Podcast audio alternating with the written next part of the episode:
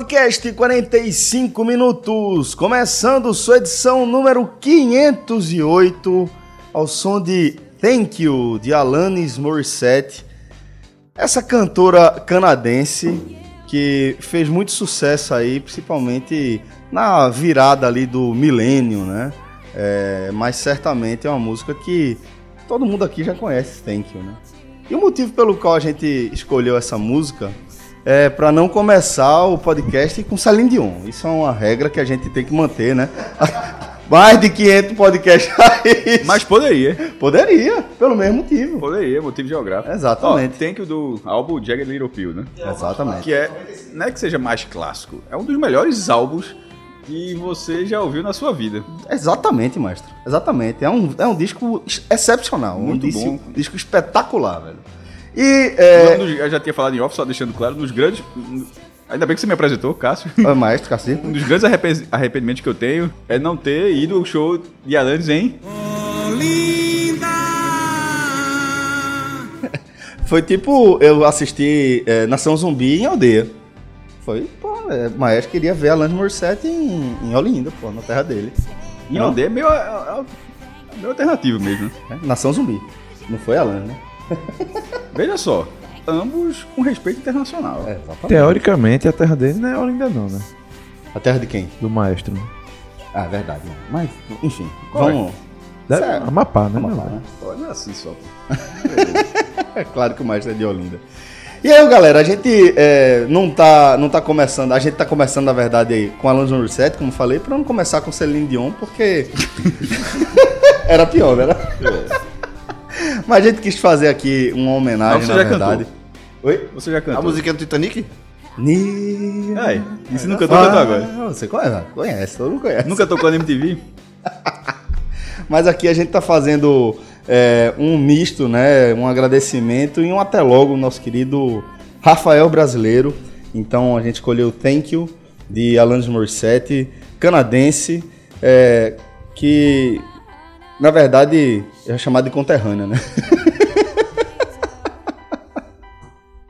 Ainda Mas não. vai ser sua vizinha. Mas, mas pra ser vizinho tá mais Drake, né? Drake, é, Drake que bastava, é, xinga pra cacete, né? Quem acompanha a NBA, porque ele perturba muito no jogo, nos jogos do Raptors. Mas é um cara que eu pesquisando e conversando com alguns amigos que já moram lá. É um cara que ajuda muito a cidade. Tem fundação, faz muito, muita coisa pela cidade. Talvez um dos clipes mais famosos dele.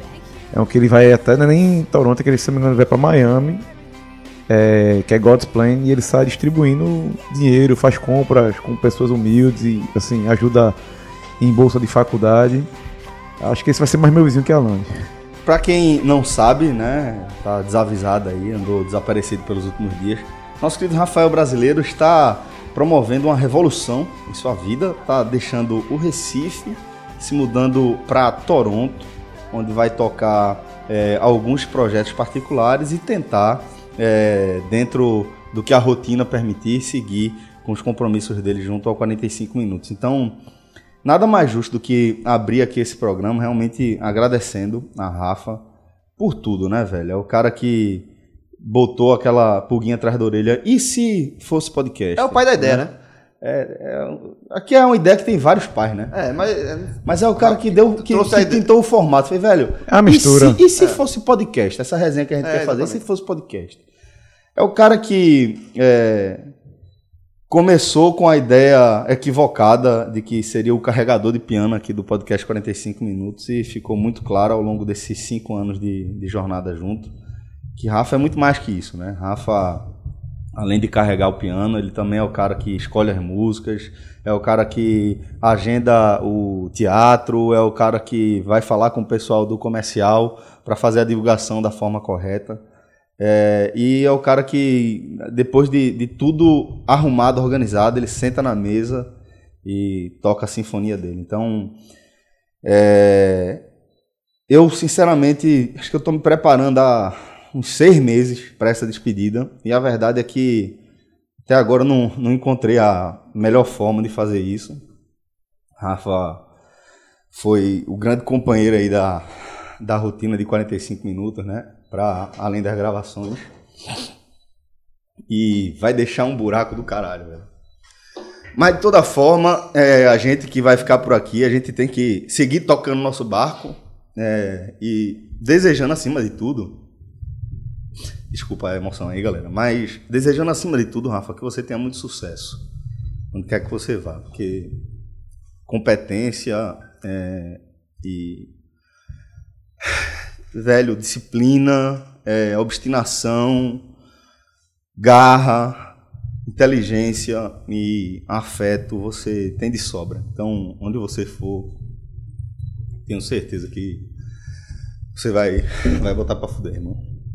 Boa sorte pra tu aí, velho. É. É foda. Celso, obrigado pelas palavras e eu tenho que agradecer que lá em abril de 2014, né? Ainda estagiário, eu lembro muito quando entrei no diário. Celso me levou, Fred levou Maurício, dois pai velho pra redação. Muito. Estagiário, senhor. E aí. E ainda teve. pra- pra- essa história. Exatamente. E essa história termina com chegando mais um, que era o dobro do- era os caras somados vezes dois. É, Era Manuel. Na idade no peso. E pra essa história do estagiário é que Joesil, o dono do diário, uma vez entrou lá na sala e apresentou. É, eu e o Manuel fomos, fomos apresentar já Joesil. Não, isso aqui são nossos estagiários. Ele fez, estagiários? Que tipo, dois velho desse Meu amigo, aqui. doeu por dentro. do- Não, não, ligo não. Ligo não. Eu, Virou uma boa história até hoje, É uma velho. boa história até hoje que nosso amigo Felipe Assis ama, né? Ama. Mas depois conheci Cássio, que eu já perturbava muito no Twitter. Rafiux. É, discutia muito no Twitter. Rafiux, eu sempre vou dizer isso aí, era o seu, era o seu Twitter. Depois É. por aí, é, é, tá- sabia não, Fred? Ra- Rafiux.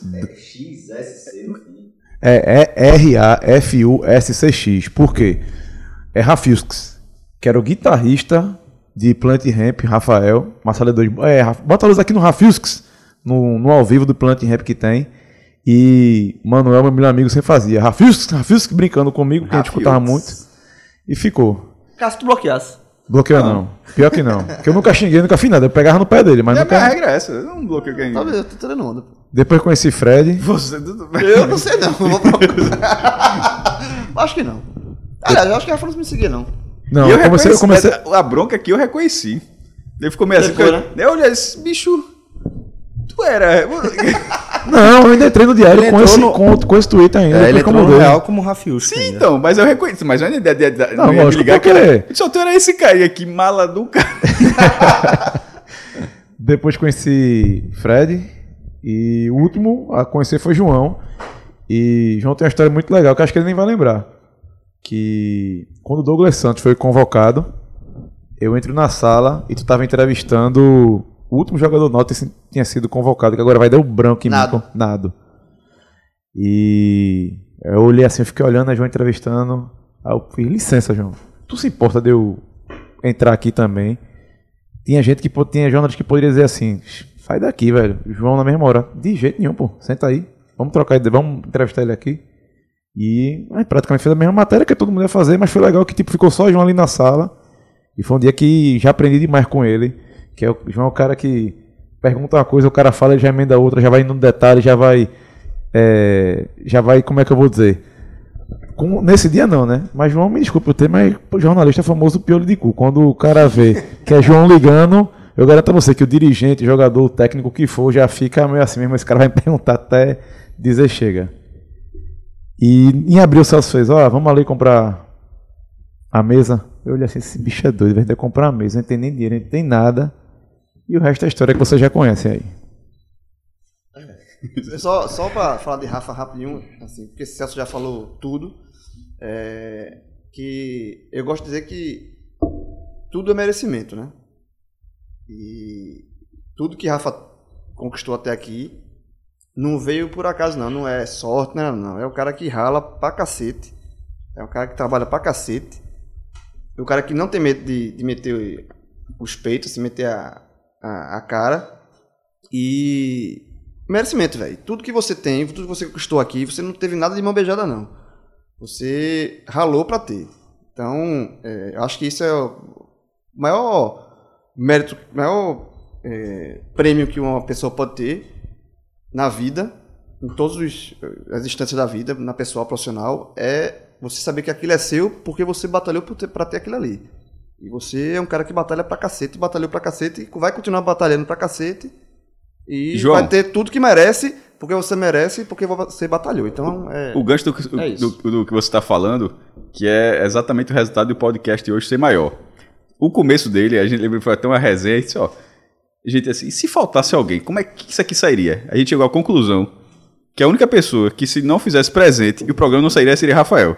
Porque ninguém sabia, tipo, tipo, ninguém sabia fazer nem outra coisa. E assim, ele disse, ó, chegou à conclusão, se esse cara faltar, ó, se, se faltar Fred, faltar Cássio, faltar Celso, naquele momento, depois Celso também é, pegou a, a, a manhã naquele, do- da gravação, mas naquele momento a gente chegou ao consenso, ó, nesse momento, o cara que ficar doente e não tem gravação é Rafael. E assim, e o fato de que hoje é, nenhum, nenhum dos cinco é in- ninguém é indispensável. Nesse momento, o programa, o podcast está começando a andar de uma forma onde é ótimo quando tem os cinco, e, e inclusive é o que vai se lamentar justamente ter os cinco aqui gravando, mas ao mesmo tempo ele, come, ele começa a andar sem que. é, você, você, é, você pode fazer coisas paralelas e o, e o podcast já começa a andar, ele caminhar sozinho. E, e grande parte disso aí, obviamente, é por todo o esforço de Rafael nesse tempo. Isso aí é, é- é inegável. Não, exatamente isso que Cássio falou. É, Rafa é, deixa fisicamente aqui o podcast por um tempo indeterminado, mas duas coisas são bem, bem importantes a partir desse momento. Primeiro, que a tecnologia permite com que ele deixe apenas fisicamente. Rafa ainda continua fazendo parte é, da essência Inclusive e do do a motor. dia, né? E do motor Eu do tenho um podcast. amigo, eu tenho um amigo que toma conta de uma banda de pagode, o cara mora na Austrália, a banda toca em Olinda. daí tu tira. Alô, Walter Calmon.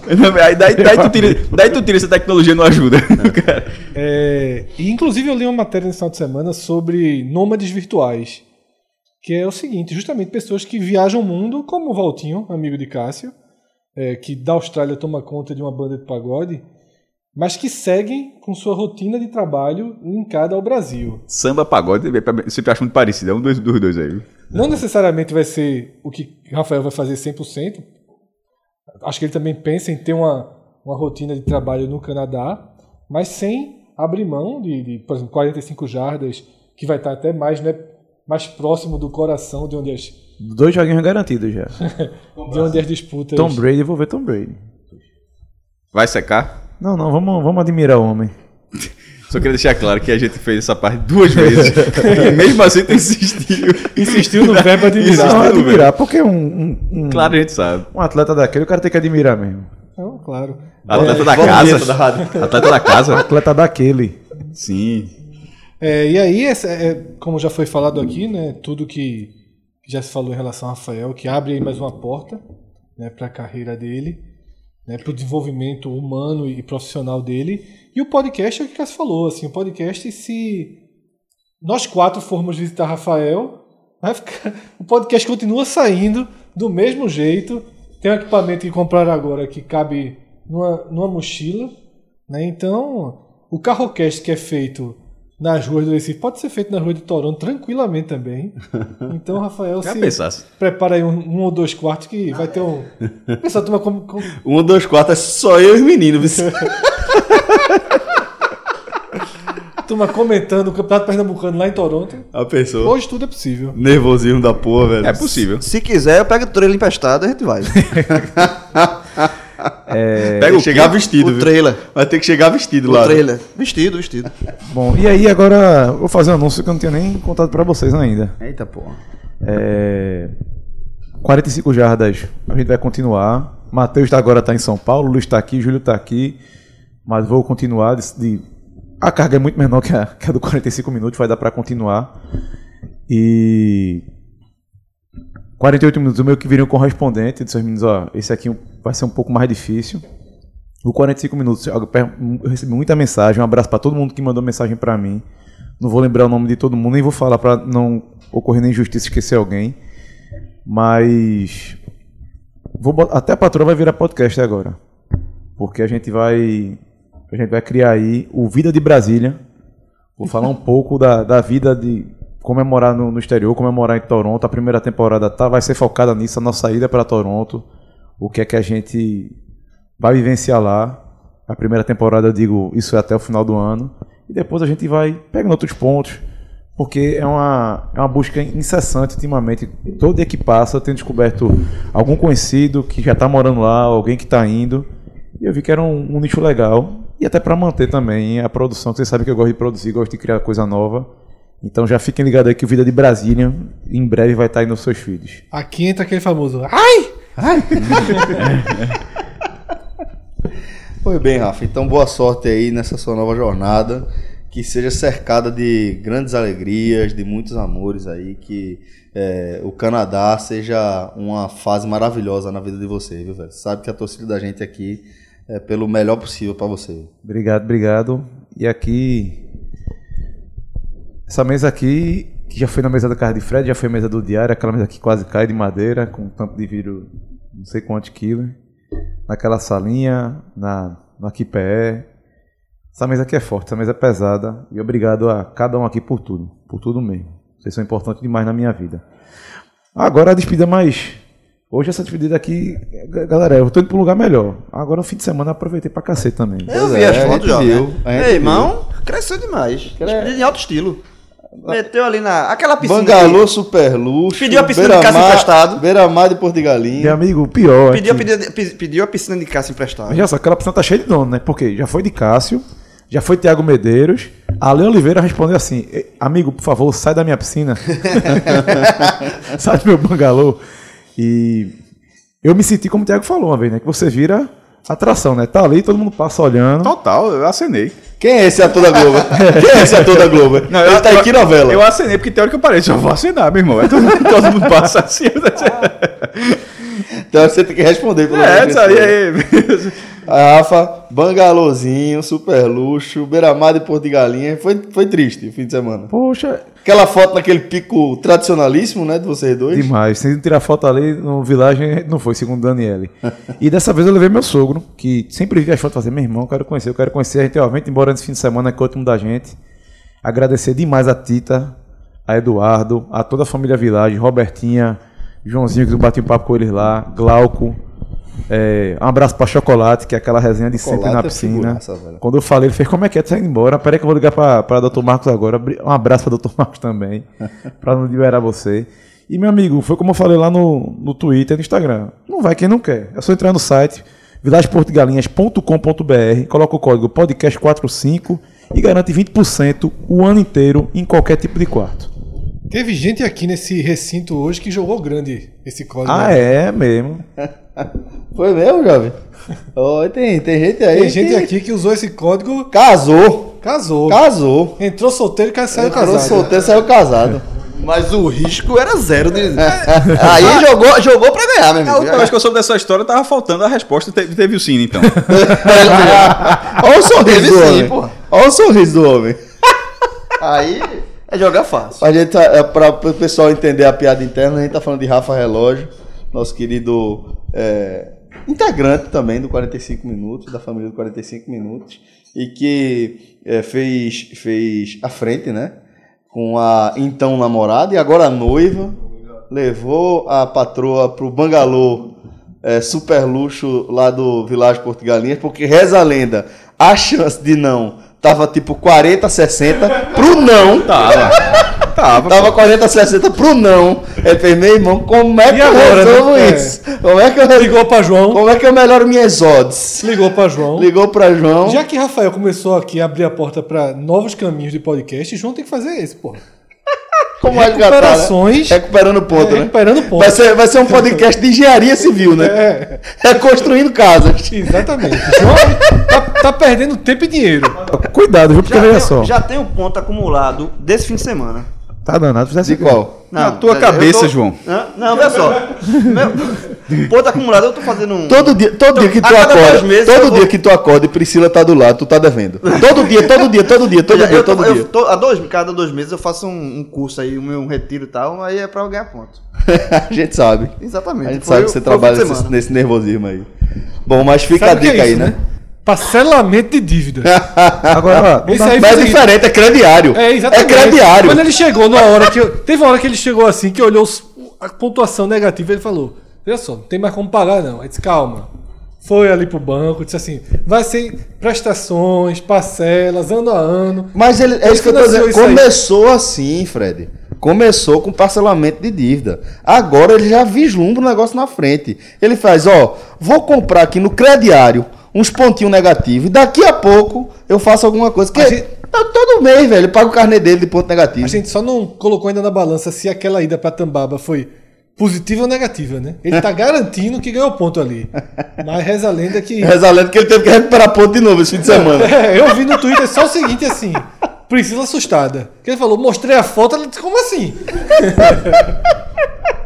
Tomou um susto da porra. Tomou um susto. Cara, é pânico. Pá, vou calma, menina, calma. Bom, é, mas vamos começar a falar de, de futebol nessa edição 508. E a gente começa passando a limpo tudo que entrou no último fim de semana no nosso feed, com uma cobertura detalhada das três principais divisões de futebol brasileiro, sempre através do ângulo dos clubes do Nordeste que a gente acompanha mais de perto, né?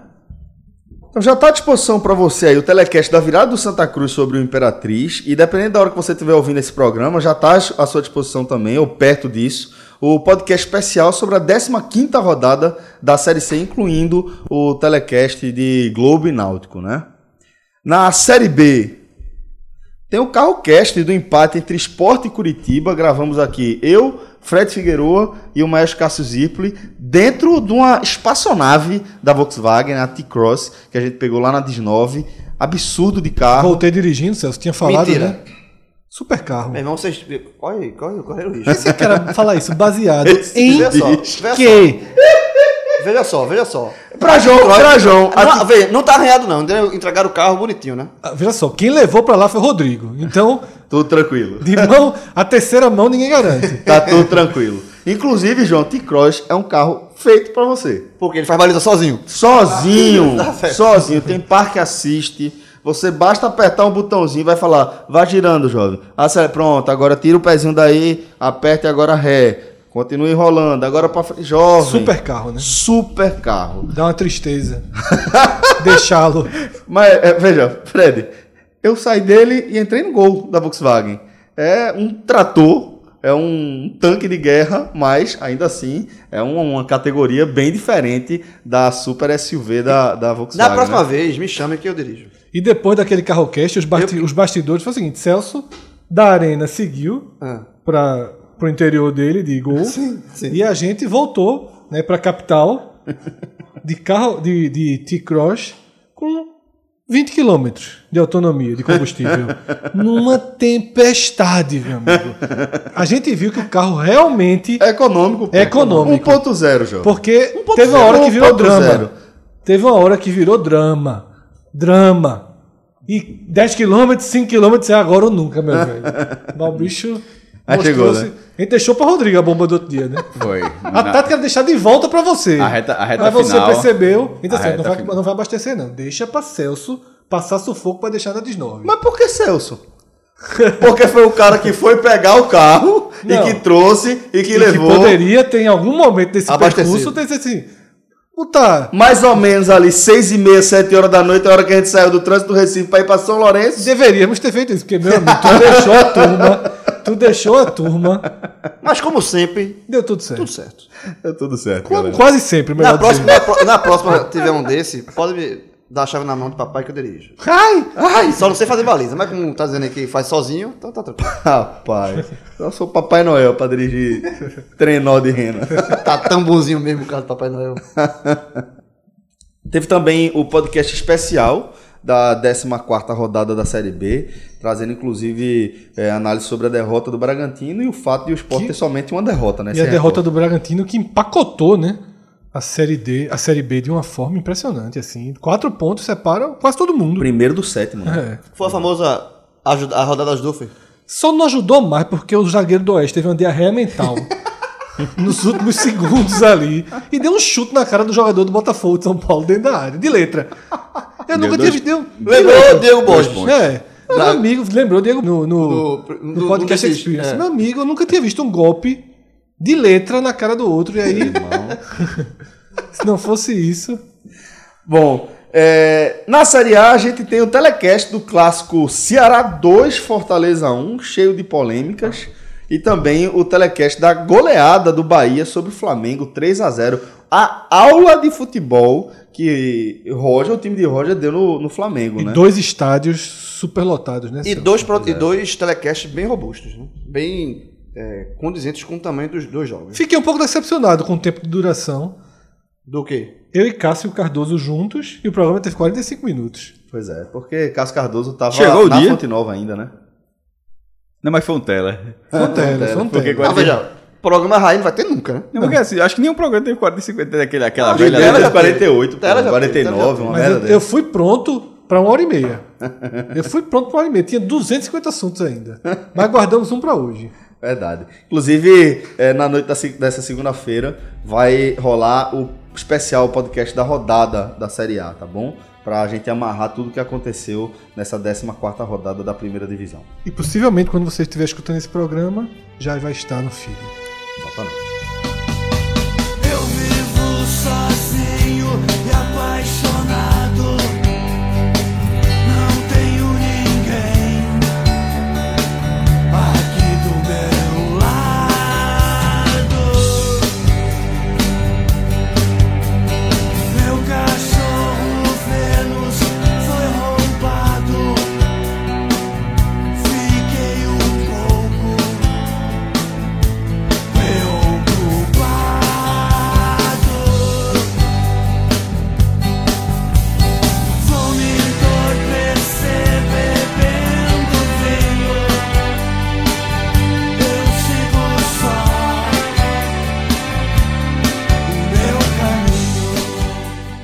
Últimos meses, vinho virou a alegoria para uma guerra declarada entre jornalistas e analistas de futebol de dois grupos de comunicação do país, dois dos mais tradicionais eh, grupos que cobrem esportes aqui no Brasil, né?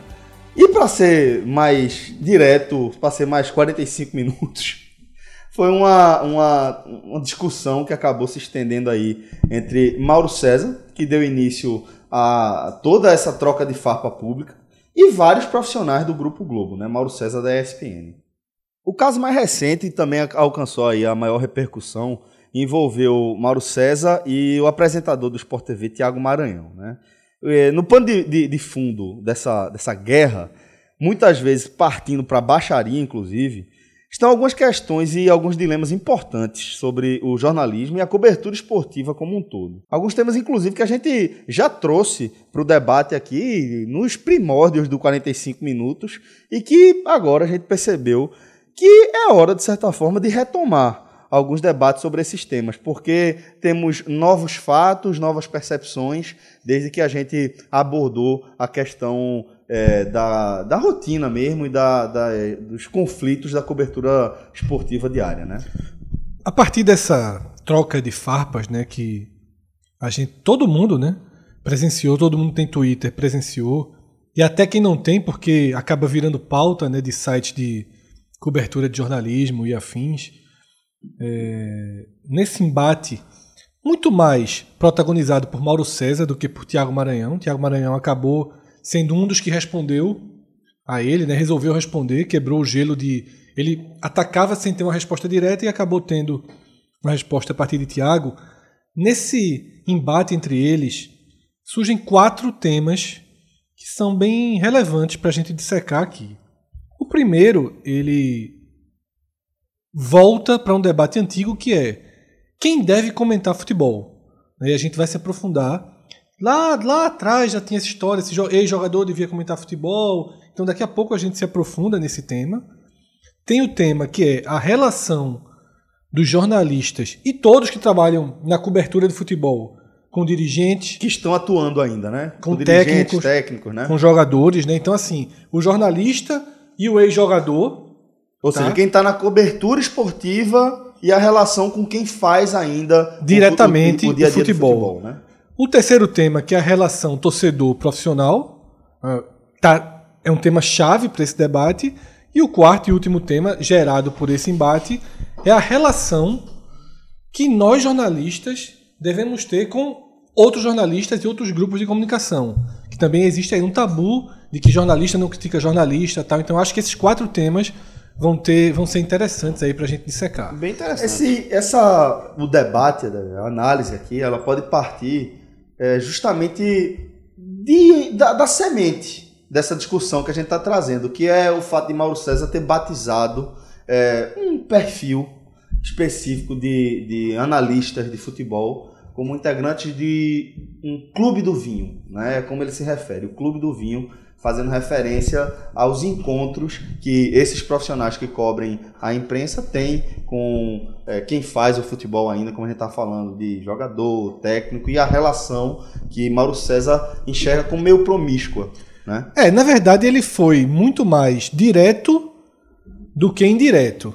Muito mais. Antes de questionar esse tipo de comportamento do jornalista, do comunicador de futebol como um todo, ele apontou o dedo diretamente para as pessoas. Era o caso de Abel Braga treinando o Flamengo e ele atacou diretamente Júnior, Júnior. Zinho, ex-jogadores do próprio clube. Júnior comenta na Globo Sport TV, Zinho na Fox. E foram os primeiros que ele tratou como Clube do Vinho, por serem amigos de Abel, por terem um, abre aspas, Clube do Vinho de, A- com Abel. E Abel diz assim, que esse Clube do Vinho na verdade nem existe, é um grupo, principalmente de WhatsApp, de ah, apaixonados por vinho e que comentam, e que bebem, que trocam suas experiências com vinho. E Mauro César possivelmente ficou sabendo desse clube Não tá E- dentro? e criou, né, esse esse rótulo para atacar, né, todos que na verdade eram contra a opinião dele sobre Abel. a permanência de Abel. Ele que está dizendo que as pessoas eram contra porque eram amigas de Abel, né? É, Importante deixar é, isso que é um, é é uma, um- uma versão dele. versão dele, o que ele fez foi todo mundo que discorda da minha opinião Ele rotulou. contra Abel, ele rotulou E ali aí, de e Clube aí do Vinho. por rotular, veja só, ele tem direito de ter a opinião dele, é, mas eu acho que a forma como você entrega isso e como ele entregou nesse caso foi errada, assim, foi bem, bem ruim, bem agressiva, porque é, na verdade eu acho que já existe um ranço do próprio Mauro César nesse primeiro tópico aí que Fred citou, que é a questão de quem deve comentar futebol, né? E aí talvez possa, ser um, possa haver um ranço dele por se tratar de ex-jogadores. E ele acha que não cabe a ex-jogadores comentar futebol, talvez também porque ele acha que existe uma, uma proximidade maior de ex-jogadores com, com dirigentes, com enfim. É, isso é uma opinião dele. Ponto. Aí você pode concordar ou não e a gente vai discutir aqui. Eu acho Eu que discordo. o erro. Eu vou discordar. O erro, o erro de Mauro César, nesse, nesse, nesse ponto específico, que a gente não vai ficar tratando só disso, a gente vai ampliar esse debate, é a forma como ele entrega essa, essa, crítica, sabe? É uma forma desrespeitosa. É, porque É o só- fundamental é, desse Como debate é, é, o porque, seguinte. porque é uma característica dele, Mauro César. Ele- Mauro César, ele já criou, entre aspas, um personagem de ser um, um comentarista mais ácido. Só que existe uma, linha- uma linha tênue entre ser incisivo e desrespeitoso. E na minha opinião, nesse caso específico, ele foi desrespeitoso. Eu acho, eu acho que é bem isso que o João falou, né? Eu acho que a gente pode falar de linha. E não em relação a ser uma linha tênue, mas em linhas de comentário, em estilos. É, vamos falar aqui só de jornalistas, que é teoricamente um público que Mauro César vai defender, que tem o, entre aspas aqui, voadoras, o direito de comentar futebol. É, dentro dos jornalistas, da categoria de jornalista, tem vários tipos e várias linhas de comentaristas. Tem os comentaristas que são mais comentaristas de bastidores, que tem aquelas informações é, exclusivas, porque ele tem bons vínculos e boas fontes. Tem aquele comentarista que é mais vinculado a uma questão tática. É um cara que, é, em determinado momento da carreira dele, falou: vou estudar sobre futebol e vou falar sobre tática de futebol. Tem o comentarista, o jornalista, que é uma memória viva, é, que é um cara que vai resgatar números que só ele tem, é um cara que vai resgatar é, laços que só ele viu com eventos históricos. É, e eu estou falando só da lista de, de da linhas, de- só da, da lista de linhas de estilo de, de comentário que pode que um jornalista pode é, desempenhar. Mas para além disso, vamos pensar aqui na, na, na parte prática mesmo, a questão prática.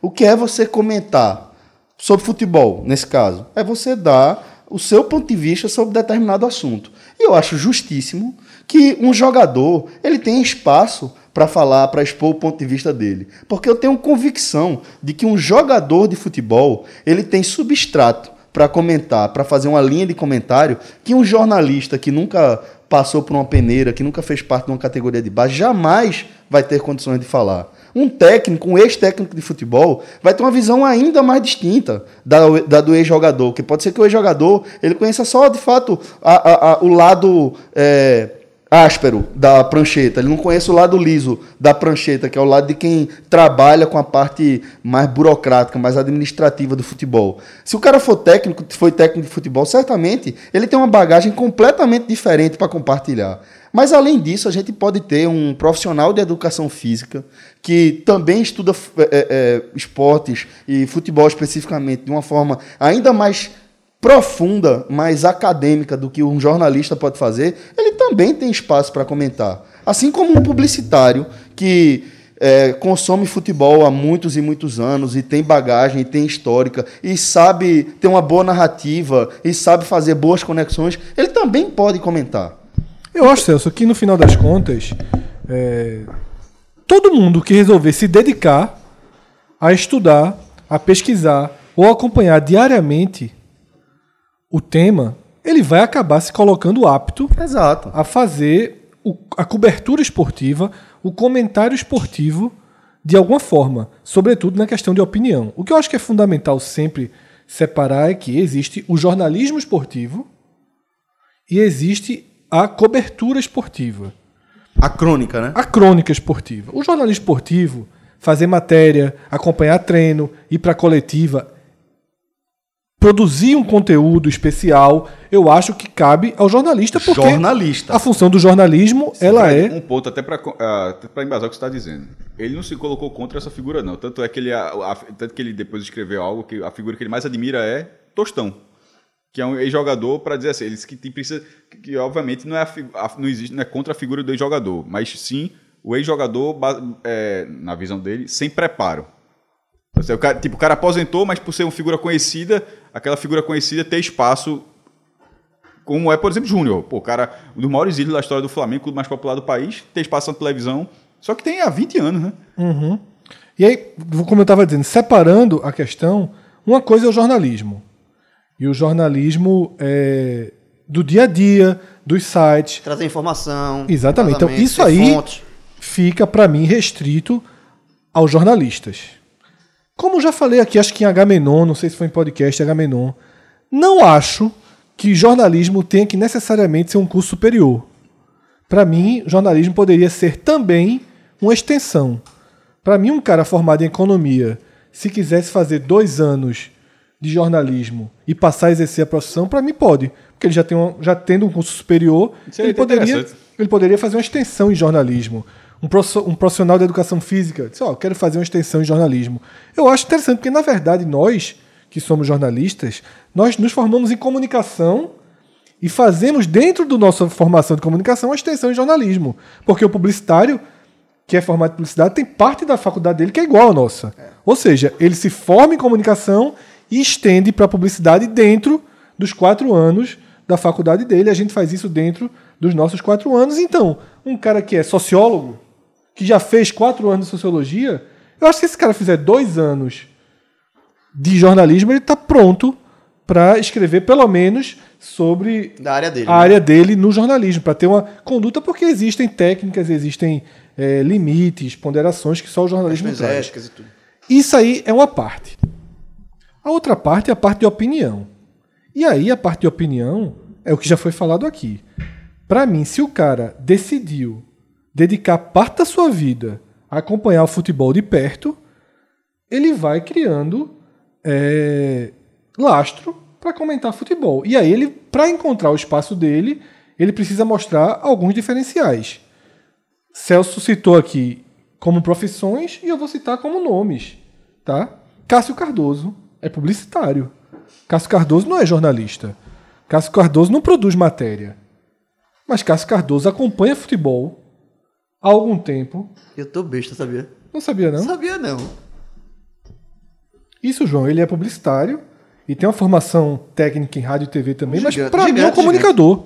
Comunicador. Pra mim é um comunicador. Cardoso é comunicador. Canal no YouTube, participação em rádio, Podcast. podcast e colocar na TV amanhã. Desenrola na mesma hora, acompanha futebol super de perto, tá apto. Outro caso, Thiago Minhoca, estatístico, tá? Que a gente começou a identificar ali no Twitter sem saber se tinha uma veia de comunicador ou não. De repente tava comentando também. Já em tá rádio comentando por em lá, né? rádio e assim vai. Sabe? Camila, JP, a galera que, que chegou agora, inclusive 45 minutos, e, e assim, pra ser bem franco, não foi nada pensado, não. Agora vamos em busca de profissionais que não são jornalistas. Essa abertura, acho que essa abertura sempre existiu. Eu disse, ó, fala bem, entende futebol, tem um, um- um alcance mínimo nas redes sociais, que é algo importante pro, pro- da, forma, da forma que a gente trabalha. Ou seja, tem vários Ética, né? tem vários, é, é, que a gente claro. observa.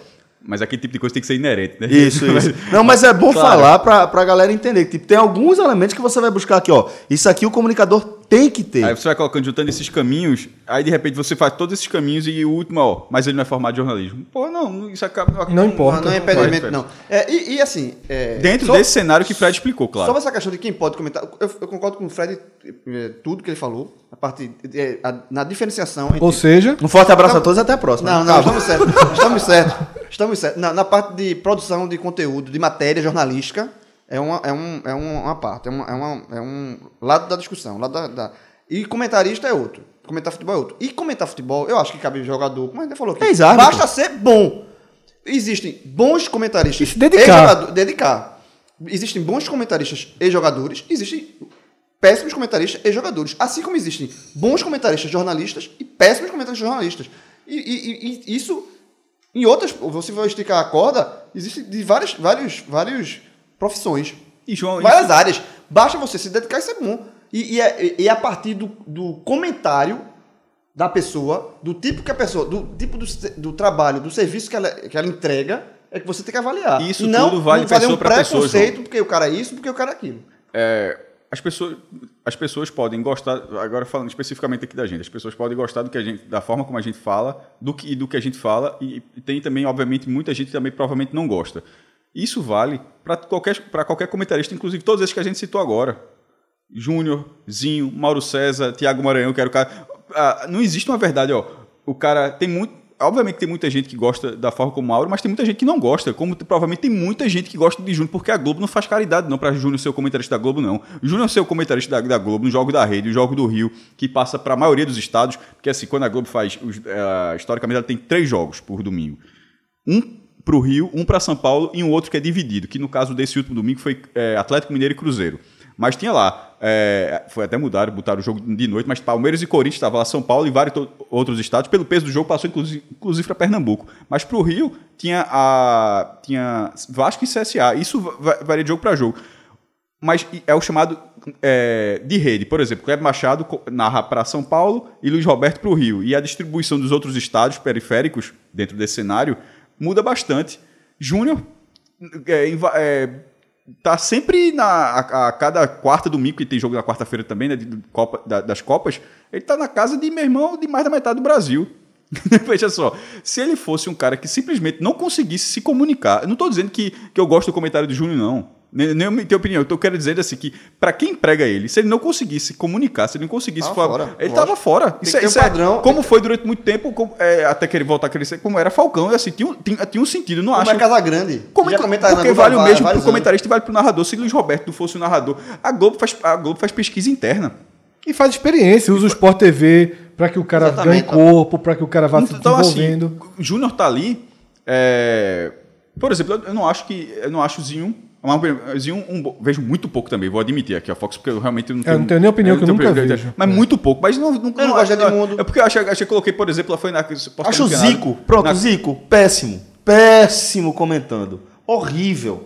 Agora, como jogador, Quer velho. ver o pior? Pelé, porra. Lembra não? Pelé comentou. Pelé, Pelé, Pelé é ótimo. Pelé era péssimo É comentarista. Porque não se dedica. É o maior jogador porque é? não se Porque não se dedica. E Pelé, Porque sendo é- Pelé, não ficou tão na Globo. Exatamente, porque não. Exatamente, Cássio. O nome tem nome maior do que ele pra comentar futebol, mas ele não sabe, ele também, não, né? não se dedicou a Mas isso. o Zico virou treinador também, Eu, né? particularmente, essa questão de, de perfis de comentaristas, eu particularmente gosto, e eu acho que o podcast é isso também, que aqui cada um tem um perfil diferente de comentar. Por mais que a gente se, se seja é, tem uma linha parecida também, mas eu tenho um, um estilo, Fred tem outro. Vocês três vieram da mesma escola, Ca- se vocês três vieram de Olinda, Cássio e Fred estudaram na mesma Mas, escola. Cássio, o, o tipo de, de, de comentário que Cássio faz, uma coisa mais histórica, com dados, já não é meu perfil muito, meu perfil de comentário. Isso, É, já- isso. cada um tem um perfil aqui. E, e eu, particularmente, eu gosto de mesas, de debates, de assistir debates ou ouvir debates, é, onde existem várias pessoas com várias vertentes que podem dar uma visão diferente sobre o mesmo fato, por outros ângulos. E por, aqui por um é. ângulo mais.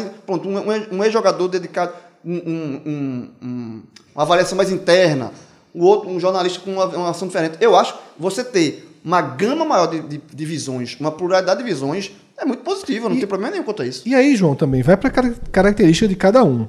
Aqui no podcast, como a gente já citou exemplo, né, que a gente hoje tem profissionais da área de publicidade, educação física, estatística, administração com Rodolfo, Isso.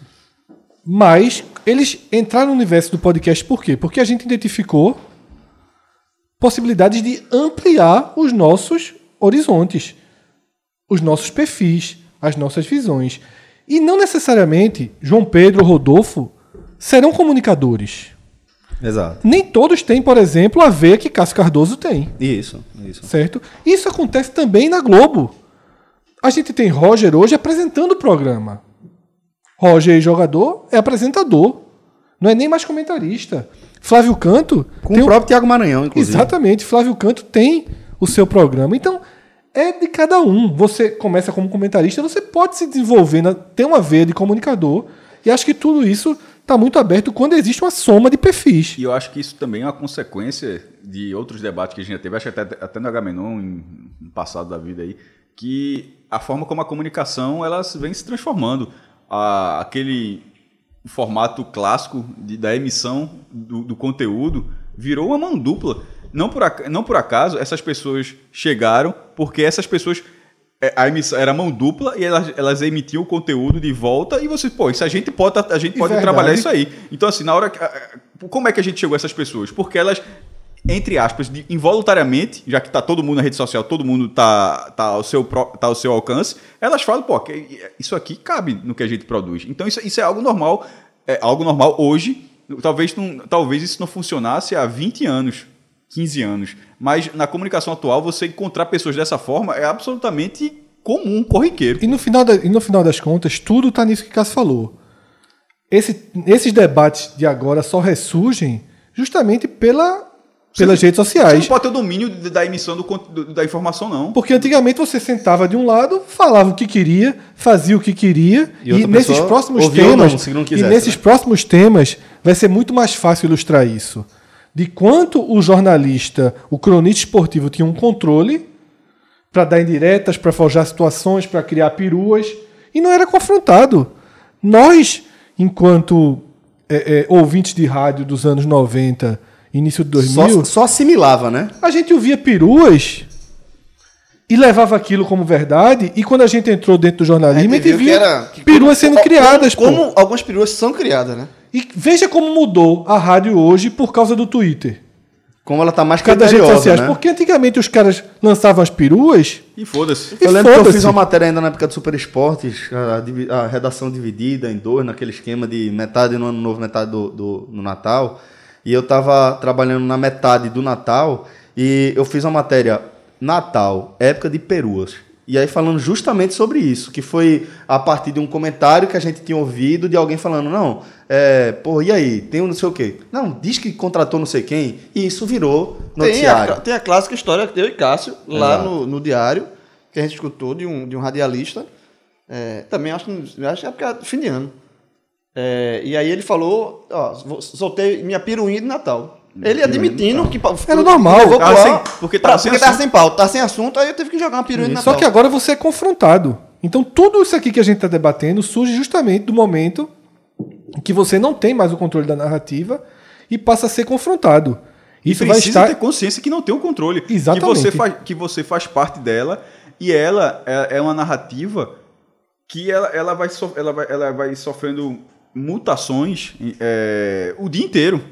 Ganha várias versões, né? ela, vai, ela, vai, ela vai ampliando, voltando, diminuindo e tal. Naquilo quando você colocava, só na próxima resenha, ou só na- no próximo jornal, no dia seguinte, na assinante, você. Ou no, na próximo Globo Esporte da Vida, na tri- tribuna, enfim. Nesse momento, na hora que o cara coloca, um minuto depois, porque muitas matérias também tem um parágrafo, um minuto depois o cara só, não é não, porque o cara, o cara já deu informação, disse, ó, esse cara acabou de ser, o cara deu informação, ó, está especulando e tal, o cara disse, ó, nem pode, já, esse cara já jogou em três clubes esse ano. Quantas vezes você não viu isso? O cara anuncia que tá atrás e tal, e vem um torcedor e fala, ó, esse cara jogou em três times esse ano, ele não pode nem jogar. Então já, Outro- já mata ali na raiz, assim, totalmente.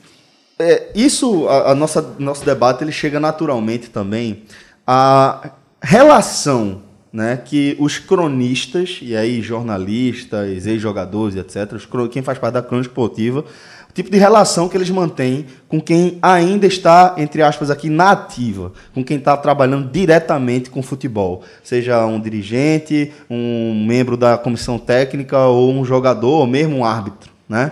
É, e aí eu queria saber de vocês qual a visão que vocês têm, porque é, também de acordo com perfis de cada um, vamos falar aqui na parte do jornalismo, de quem cobre jornalismo. Pô, jornalista, cada jornalista tem seu perfil, tem seu estilo. Eu, por exemplo, é, eu não sei até hoje se isso é um defeito ou uma qualidade profissional, tá? Como característica eu gosto dessa minha característica de é a facilidade que eu tenho de criar vínculos e de de repente encontrar uma pessoa aqui que eu vou cri- criar uma base de confiança e ali eu consigo estabelecer uma relação, vir uma fonte, alguma coisa do tipo. O que eu quero dizer é que é, na cobertura diária, pelo meu estilo de ser mesmo, naturalmente acabar ficando um pouco mais próximo de alguns jogadores ou alguns técnicos e acabava desenvolvendo uma amizade para um outro para fora da relação profissional. Não foram muitas vezes, mas aconteceu algumas vezes na minha não tão curta carreira, né? E aí eu queria saber como é que vocês enxergam isso, se vocês veem nisso aí algum problema ou se está mais relacionado à maneira como cada um é, desempenha, cada um performa mesmo a sua função essencial para além das relações pessoais. Celso, antes da resposta, eu vou trazer justamente, já que a gente está usando a, a polêmica né, em curso entre Mauro e tudo que está sendo colocado, eu vou trazer o texto que ele fez tá, sobre esse lado, que é um texto na linha incisiva, mas aqui sem um ataque pessoal a ninguém, eu acho que vai ajudar a gente a, a construir as respostas, até porque Celso já deu uma- uma, visão bem bem interessante para começar o debate, muito sincera, e acho que essa é uma das grandes vantagens que a gente tem aqui, que a gente debate de forma muito espontânea, né? Mauro escreveu o seguinte: jornalista não tem que ser amigo de técnico. Jornalista não tem que ser amigo de jogador, não tem que ser amigo de dirigente. Jornalista tem que falar com jogadores, técnicos e dirigentes.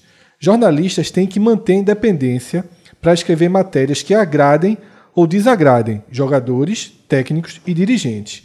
Mesmo com o microfone nas mãos, o ex-jogador, o ex-técnico e o ex-dirigente não se tornam jornalista, apenas alguém que passou a vida no futebol e agora tem a tribuna. Nela, pode ser honesto ao fazer suas análises ou corporativista, defendendo incondicionalmente jogadores, técnicos e dirigentes. Ou pior, defendendo seus amigos e sendo rigoroso com quem vem de fora. Isso não é profissional, mas um desrespeito com a empresa que paga os sa- os salários e com o público. Vou dar só uma breve visão sobre essa leitura que Mauro César fez. E eu acho ela é, um pouco distorcida, certo? Porque ele vai com rigor Eu acho ela preconceituosa. em vários aspectos. Ele, ele vai com rigor demais. Ele vai tipo, ó, não pode ter amigo. Ele vai naquele mito da imparcialidade. Mas o problema é, e quando o jornalista tem compromisso com a sua própria empresa? Será que Mauro César ele seria incisivo, ácido, com algo que fosse contra o interesse da ESPN, que paga o salário dele? Eu não sei. Eu não sei se ele criticaria com extrema dureza, com extrema acidez, um patrocinador que eventualmente está vinculado a um clube de futebol e interfere o dia a dia do esporte. Casa de aposta que patrocina o Casa de programa dele. aposta. Por exemplo, será que Mauro César seria incisivo dessa forma se fosse algum tema que pega no que vai no calo de alguém que banca a estrutura que paga o salário dele? Então por isso que eu acho, tipo, ele não faz essa menção. Sabe o que eu, Entendeu? eu- sabe o que eu achei? Eu, assim, é, desse texto que Fred leu de Mauro César, achei um pouco preconceituoso, porque ele fala que é, jornalista não tem que ser amigo. Ele dá a visão dele, o ponto de vista dele. Não estou discutindo isso agora. Agora estou discutindo isso. Mas ele fala como se. é, e aí ele coloca outro lado, que ex-jogadores, dirigentes, sei o quê, tem uma relação mais próxima e aí é, eles podem ser. É, Corporativistas. corporativistas. Como se jornalista também não pudesse ser. Ele, ele colocou o jornalista num, num patamar que o jornalista não será Ele corporativo. distanciou pouco. Ele até, Distanciou. ele até ele distanciou um Como pouco se- mais, né? É, É isso que eu dois- tô dizendo, ele foi em botou cima dois do patamares. mito. É porque ele foi em cima do mito da imparcialidade. Mas, ele assim- criou, ele, ele- o, de- o- o discurso dele, a narrativa dele, parte do pressuposto que o jornalista ele é um ser, uma criatura imparcial, uma criatura que, que não é afetada o pelo próprio e os outros- julgamento. e os outros profissionais e jogadores podem cair nessa armadilha de ser corporativista como se eu, por isso que eu achei preconceituoso. Eu acho que existe corporativismo de, jornalistas também com, com em diversas situações. Eu vou falar da minha relação, que eu já estou nesse negócio de jornalismo há um tempinho. É, por exemplo, com eu não eu, eu não sei, eu não tenho amizade, amizade com nenhum é, dirigente, ex-jogador ou ex-técnico. Tem alguns, ex, tem alguns dirigentes que eu me dou bem, porque relação de fonte é de passa de confiança. Você, obviamente, você para você ter a, a, a fonte passar a informação para você, ela tem que gostar de você e, e confiar em você acima de tudo. É, mas isso não faz essa pessoa ser minha amiga. Por exemplo, eu, eu não tenho, eu nunca saí para tomar uma cerveja com nenhum com nenhum ex-jogador, com nenhuma fonte. E eu, eu considero que é, tomar uma cerveja numa folga é um, um aspecto de amizade. Eu, não, eu nunca fiz isso, sabe?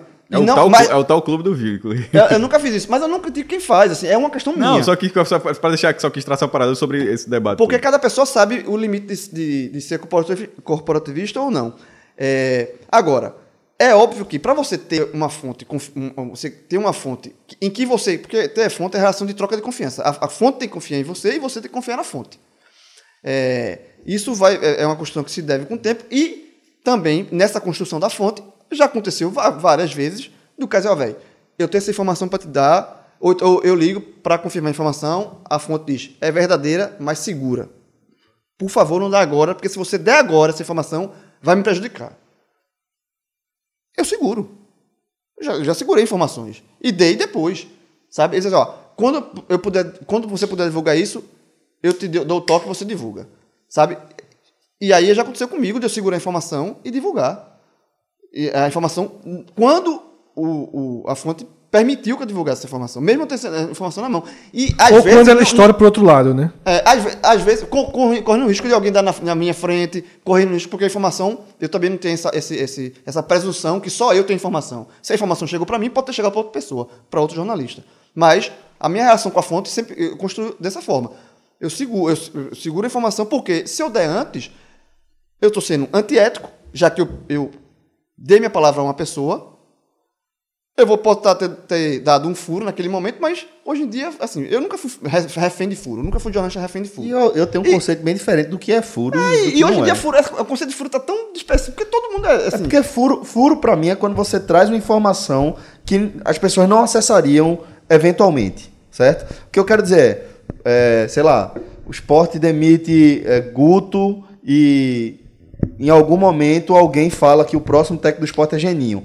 Isso não, o fato de você ter falado de você ter falado primeiro Pra mim não é furo, porque eventualmente Alguém o próprio já- esporte É. traria esse nome. Furo pra mim é quando você vai ali atrás e pega aqueles documentos que comprovam que o esporte tá devendo isso e aquilo e porque aquilo. o- esse isso furo- é furo. Esse furo, no caso, é só ele ter uma relação mais próxima com alguém que passou a informação Exato. pra ele. É, exato. E assim, e, e- e é óbvio que também, eu não vou dizer que nesse- nessa estrada toda de jornalismo, eu nunca tive algum entrevero com a fonte minha. Óbvio que eu tive. Informa- Algumas vezes você dá uma informação e a fonte reclamou. Você, porra, bicho, não podia dar isso não, porque não sei o quê. Mas assim, acontece também. Então essa relação é, é muito de, de jogador, desculpa, de jornalista com, com jogador, com. De, de- é muito, na minha visão, é isso. Eu, eu quero ter a confiança da pessoa, mas eu não, nunca fiz amizade com a pessoa. Agora, existe também o cara que é só comentarista, que tem uma relação próxima, por exemplo. Vou dar um exemplo de um, de um comentarista que, é- que não é jornalista, que só faz comentar, e tem uma relação próxima do jogador, ele pode ter uma informação, e muitas vezes ele segura a informação para que aquela informação talvez não é, enriqueça o comentário dele, sabe? Então, é, é- é- é- cada, cada caso é um caso. É, e, e muitas vezes o cara passa a informação pro comentarista e o, e e o comentarista não passa pro jornalista, porque se passar, vai perder a confiança ou da, da, da sua amizade, enfim. É, é bem, é, bem, é bem de casa a casa mesmo. João, a minha visão sobre a relação de proximidade é muito, é muito próxima dessa sua. Eu acho que, por exemplo, quando você falou no início tem vínculo, é um, é um fato. Quem conhece Celso sabe que assim, ele para criar uma amizade é uma coisa assim, cinco minutos já tá ali. É algo. Isso é, um- isso é um lado bom, inclusive. Eu tenho certeza que, eu, que eu, isso é um lado negativo meu. Eu não, realmente não consigo ser assim. É, por, eu sou assim com você, mas, porra, depois de. Tipo aquele negócio, quando vira amigo, aí o cara vira amigo mesmo. mas assim, mas assim, a relação até assim, eu, eu tenho- eu acho, que tenho essa dific- eh, acho que tenho essa dificuldade, mas isso é uma coisa pessoal. É, e, nessa, e nessa relação de proximidade, eu acho que você, a, a- a- a isenção ela passa por aí. E veja só, eu nunca, acho que nunca tinha nem falado isso aqui. Quando, depois que eu saí do diário, eu tinha recebido uma proposta que, seria, que teria sido boa, mas eu resolvi ficar aqui. Mas também cheguei a, a- me, ligar para conversar para ir para a Federação Pernambucana. Aí eu falei, disse, ó, não dá. E, e nem ao contrário da outra proposta, que eu teria que sair do podcast, e foi o que viabilizou a outra proposta, é, essa não precisaria. Aí eu disse, mas aí é muito simples, porra, o que eu ganho no podcast mais o que eu ganharia aqui, não, não aceitei. Porque eu olhei assim, eu- porque não faz o menor sentido. Eu até, até mas inclusive tendo a relação falando isso rindo, inclusive, disse, ó, não sei, se vocês, não sei se vocês leem muito o blog, porque, porque o, que eu falo da, o que eu falo da Federação o que eu falo da Federação Pernambucana de análise de, de, de balanço de, de quando algo sai errado, de um, uma arbitragem ruim que eu sabia que ia ser ruim, de uma tabela mal feita e tal, assim, mas falando o que é para ser falado, o que eu acho. Veja só, eu, eu, eu, eu- eu- obviamente eu não deixaria de fazer aquilo, não, e nem, e, nem, e nem era o que a conversa sugeriu, deixando bem claro. Mas não faria o menor sentido. Veja só, mesmo que, mesmo que eu não deixasse fazer, mas pro leitor, pro, pra pessoa, como é que seria? Tipo, porra, Cássio É- é tá que- na federação e tá fazendo blog, ele tá criticando, mas daria aquele. Será que a crítica tá sendo leve? Exato. Será que a crítica poderia ser mais. ser- sendo a mesma crítica, Lógico certo? que Sendo a mesma crítica que eu faço até hoje. Mas será que se ele não estivesse. Então, assim, é, foi foi eu, fiquei, eu fiquei feliz com o convite. Inclusive da forma como foi proposta, foi correta, mas eu, por isso, porque, deixando bem claro, não, nem, não deixaria de fazer o blog, nem do jeito que eu faço. Seria mais para dizer, ó, para dar uma orientação, pô, tu tem uma história e tal, pode dar uma orientação melhor como faz a comunicação e tal. É, não sei nem qual seria o cargo, mas seria simplesmente a- ajeitar. Corrigir tabela. Co- Corrigir, corrigir um bocado de coisa. Mas assim, é, eu não cheguei nem chegar, não cheguei nem a falar de valores para ter ideia. Porque eu disse, ó, não- eu- eu acho que não. Eu falei, falei assim, ó, É choque, choque. Eu até tirei- eu tirei onda assim, ó. Se pode, faz assim, todos os podcasts quebrar. Porque se o dia quebrar, se quebrar, aí, aí, Aí eu já sei. Aí, eu- aí, eu- aí faria sentido. Mas assim, nesse, aí, ne- nesse sentido, não dava. Então, assim, é, é era uma questão. É óbvio que, que, que era uma questão ética. Então, então assim, eu nem, eu procurei nem saber quanto era a proposta. Pra não ter nem por um segundo achar que eu tava fazendo. Eu, eu, eu, eu convicção que eu fiz o certo. E, e a conversa foi muito amistosa, tanto que continuo tendo contato. Por quê? Porque é fonte. Porque você continua tendo esse contato. Porque na hora que sai, só, é, mudou a escala, é, mudou o dia do clássico. Tipo, vai ser domingo, não vai ser segunda. Pô, clássico, negócio que mexe a cidade, saber que não vai ser. Todo mundo dizer que vai ser domingo e você saber que é segunda-feira, isso é informação. Então, então, assim, aí você falou, mas ó, segura meia hora, porque a gente só tá confirmando para chegar ao ofício, que na hora que tiver o ofício é certo. Beleza e tal. Tô dando um exemplo suposto de alguma coisa. Então, isso tudo, essa relação existe. Na federação existe, nos clubes, existe com jogadores. Assim, tem pessoas que têm mais relações, tem outras que têm menos. Eu acho até que eu tenho, acho até que eu deveria ter mais, inclusive. Eu tenho, acho que tem um pouco. É, mas eu, é, dentro dessa base toda, a partir do texto que Fre- que Fred falou, que tem, é um texto assim como se fosse. é, passa um pouco. Tanto que é um meio do caminho, eu falei, por isso que eu estava mais próximo do que você disse, João, assim, para não ser é, tipo. A, a cartilha da Folha. Quem está falando a, a palavra? A cartilha da Folha de São Paulo, porque não é cartilha. É, Manual. O Manual. manual, é, Manual da redação. Ele tá aí atrás, por O manual da por Folha de sinal. São Paulo, que é um clássico de, de, de jornalismo, Rafa. Mas, por exemplo, é um manual da Folha de São Paulo, que é muita gente, mas não é um manual de jornalismo. Porque não é, não é o manual do The Times, não é o manual do New York Times, não é o manual do The Guardian, tipo, que deve ter, deve ter os, seu- o- o- os seus também. É, eu lembro de uma vez dessa questão é, que me incomodou um pouco, foi, uma- é, foi mais ou menos assim. Ele eu acho que jornalista tem que, tem que ter, primeiro, tem que ter toda a liberdade do mundo de fazer o que quiser. Não é pra, você, quando você vira jornalista, você tá- pode até trabalhar no que você gosta, mas você- isso significa que você cria uma prisão para si próprio, não. E foi na época que ele foi tirar uma foto dele no jogo que o Flamengo jogou no Pacaembu. Ele estava com o filho dele, é, Acho que era o filme mais, mais, mais novo, mas sem a camisa e tal. E falou que não era problema nenhum, porque realmente não é. Mas aí eu acho que ele errou num ponto. Eu acho que ele falou que não vai com a camisa, porque isso é, seria um desrespeito a torcedores de outros clubes que o seguem. Isso numa época que, curiosamente, essa foto saiu numa época que PVC estava na torcida do Palmeiras com a camisa, inclusive até sem camisa na foto. Que também não é problema nenhum. PVC tá louco, o Palmeiras deve ter metido um chocolate lá, o Palmeiras só faz ganhar. Mas a parada é a seguinte: que ali ele estabeleceu de que você pode ir, mas não pode com a camisa. Que no caso era- justamente a forma como ele estava. Eu acho errado. Primeiro, por que, que eu errado? Porque eu vou com a camisa. Assim, é, eventualmente, eu não vou, como por exemplo, foi o último jogo que a gente foi, foi- a gente foi fazer uma ação, não ia com a camisa do esporte num- num- numa ação que a gente, que a gente fez com o T-Cross. Tava com a camisa normal, botei uma camisa de algodão normal e fui pro jogo. Mas assim, eu pagando ingresso, veja só, pagando ingresso para eu, eu- se for para ir para bancada, aí, meu irmão, aí o cara é muito errado. e Eu digo isso errado porque quando eu fui na Copa do Mundo, os caras da Espanha era tudo uma camisa da Espanha na bancada. Eu achava até engraçado. Você, É, meu irmão, Argentina também. Bicho, aí é foda. O cara, na bancada na Copa do Mundo, o cara tá com a camisa da seleção da Espanha. Aí, beleza, é claro que, o cara tá que a narração dele é pró-Espanha, mas assim, é meio arquibancada ali, pô. Então, assim, ninguém tá falando de ir pra bancada de jornalista com a camisa do clube. Isso é um absurdo, nem pode. Eu tô- agora eu tô falando assim, eu, eu paguei o ingresso pra entrar no setor que eu quero pra assistir, pra torcer pelo time que eu quero. Eu não posso. Por que assim? Por, quê? Que- por que, que eu vou me proibir disso? Não fa- então não faz o menor sentido. Mas aí ele colocou. E na hora que ele coloca aquilo ali, dentro de toda essa discussão, o que acontece? Se alguém for diferente daquilo ali, tá, vai estar errado. Supondo que alguém ache que esse é o manual. E essa é a questão de, de- de- dos manuais. Cada um.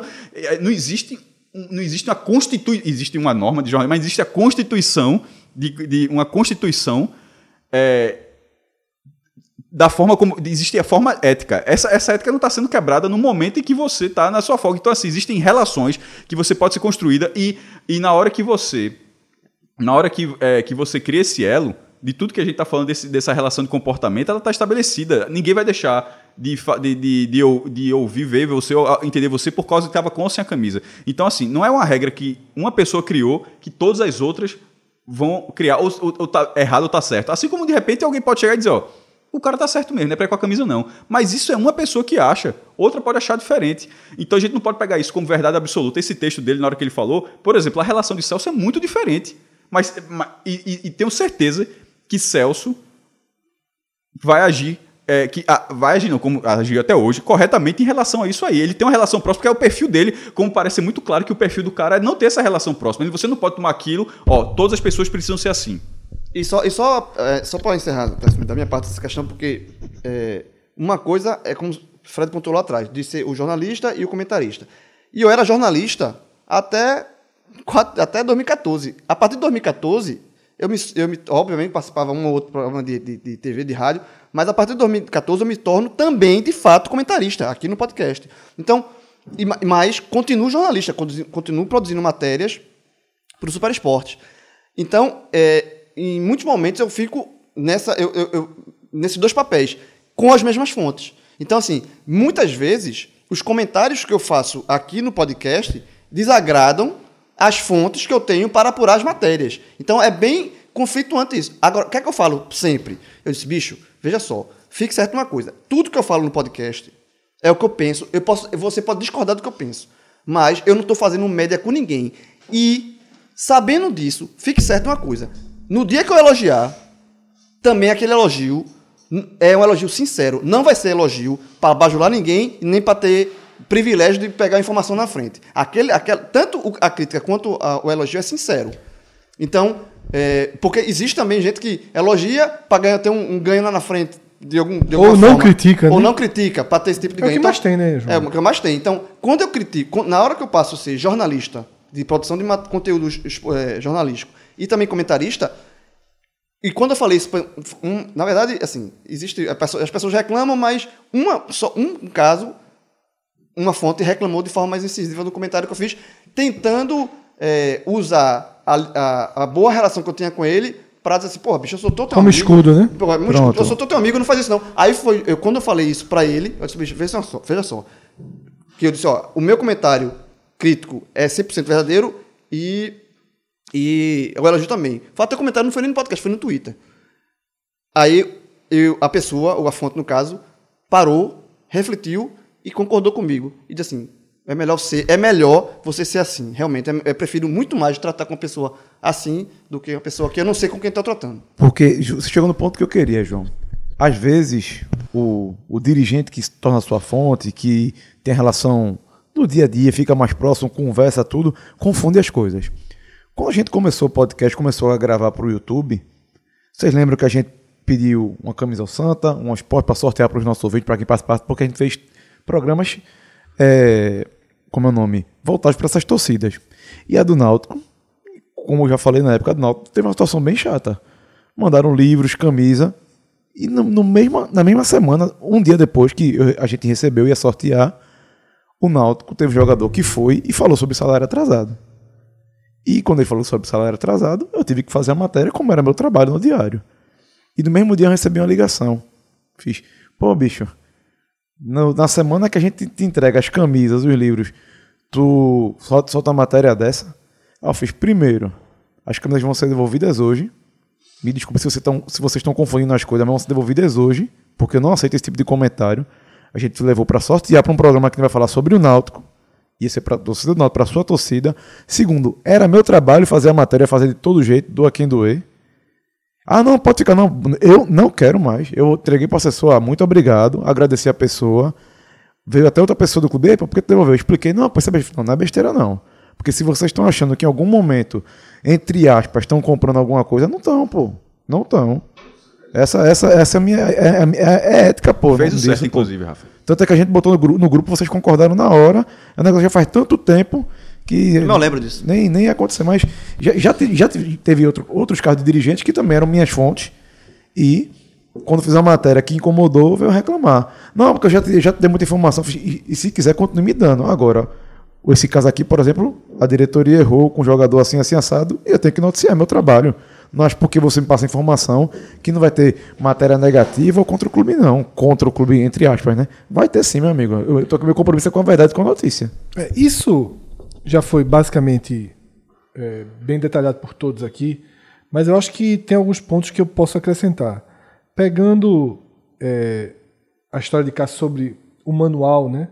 sobre o texto que Mauro César escreveu, que eu li aqui, como se fosse um manual do que deve ser feito. Eu até acho que o texto dele está correto. Eu acho que o texto dele está correto. Eu acho que tudo que está dito no texto dele é válido. Tá? Teve aquele ponto que o João falou que ele considera que o, o ex-jogador, por ser mais próximo do ambiente do futebol, ele tem mais chance do que o jornalista para fazer essa proteção. Ainda tenha sido uma escala, no final das contas essa escala é real. De fato, um ex-jogador conhece muito mais jogadores, tem relações muito mais próximas e a gente vê nos comentários mais cuidado, mais cuidado ao fazer uma crítica, porque assim não criticar é absolutamente errado. A gente tem casos aqui que Cássio já brincou 100 vezes Um que não tinha jogador ruim, É. né? Que não Um tinha jogador é ruim. Roger, que. Roger, que criticava e era meio que é, renegado pelos jogadores justamente Exatamente. porque Ricardinho, do mesmo jeito. É. Qual era o nome daquele zagueiro do Corinthians que foi pra Globo também? Campeão mundial, Corinthians. Esqueci agora o nome dele.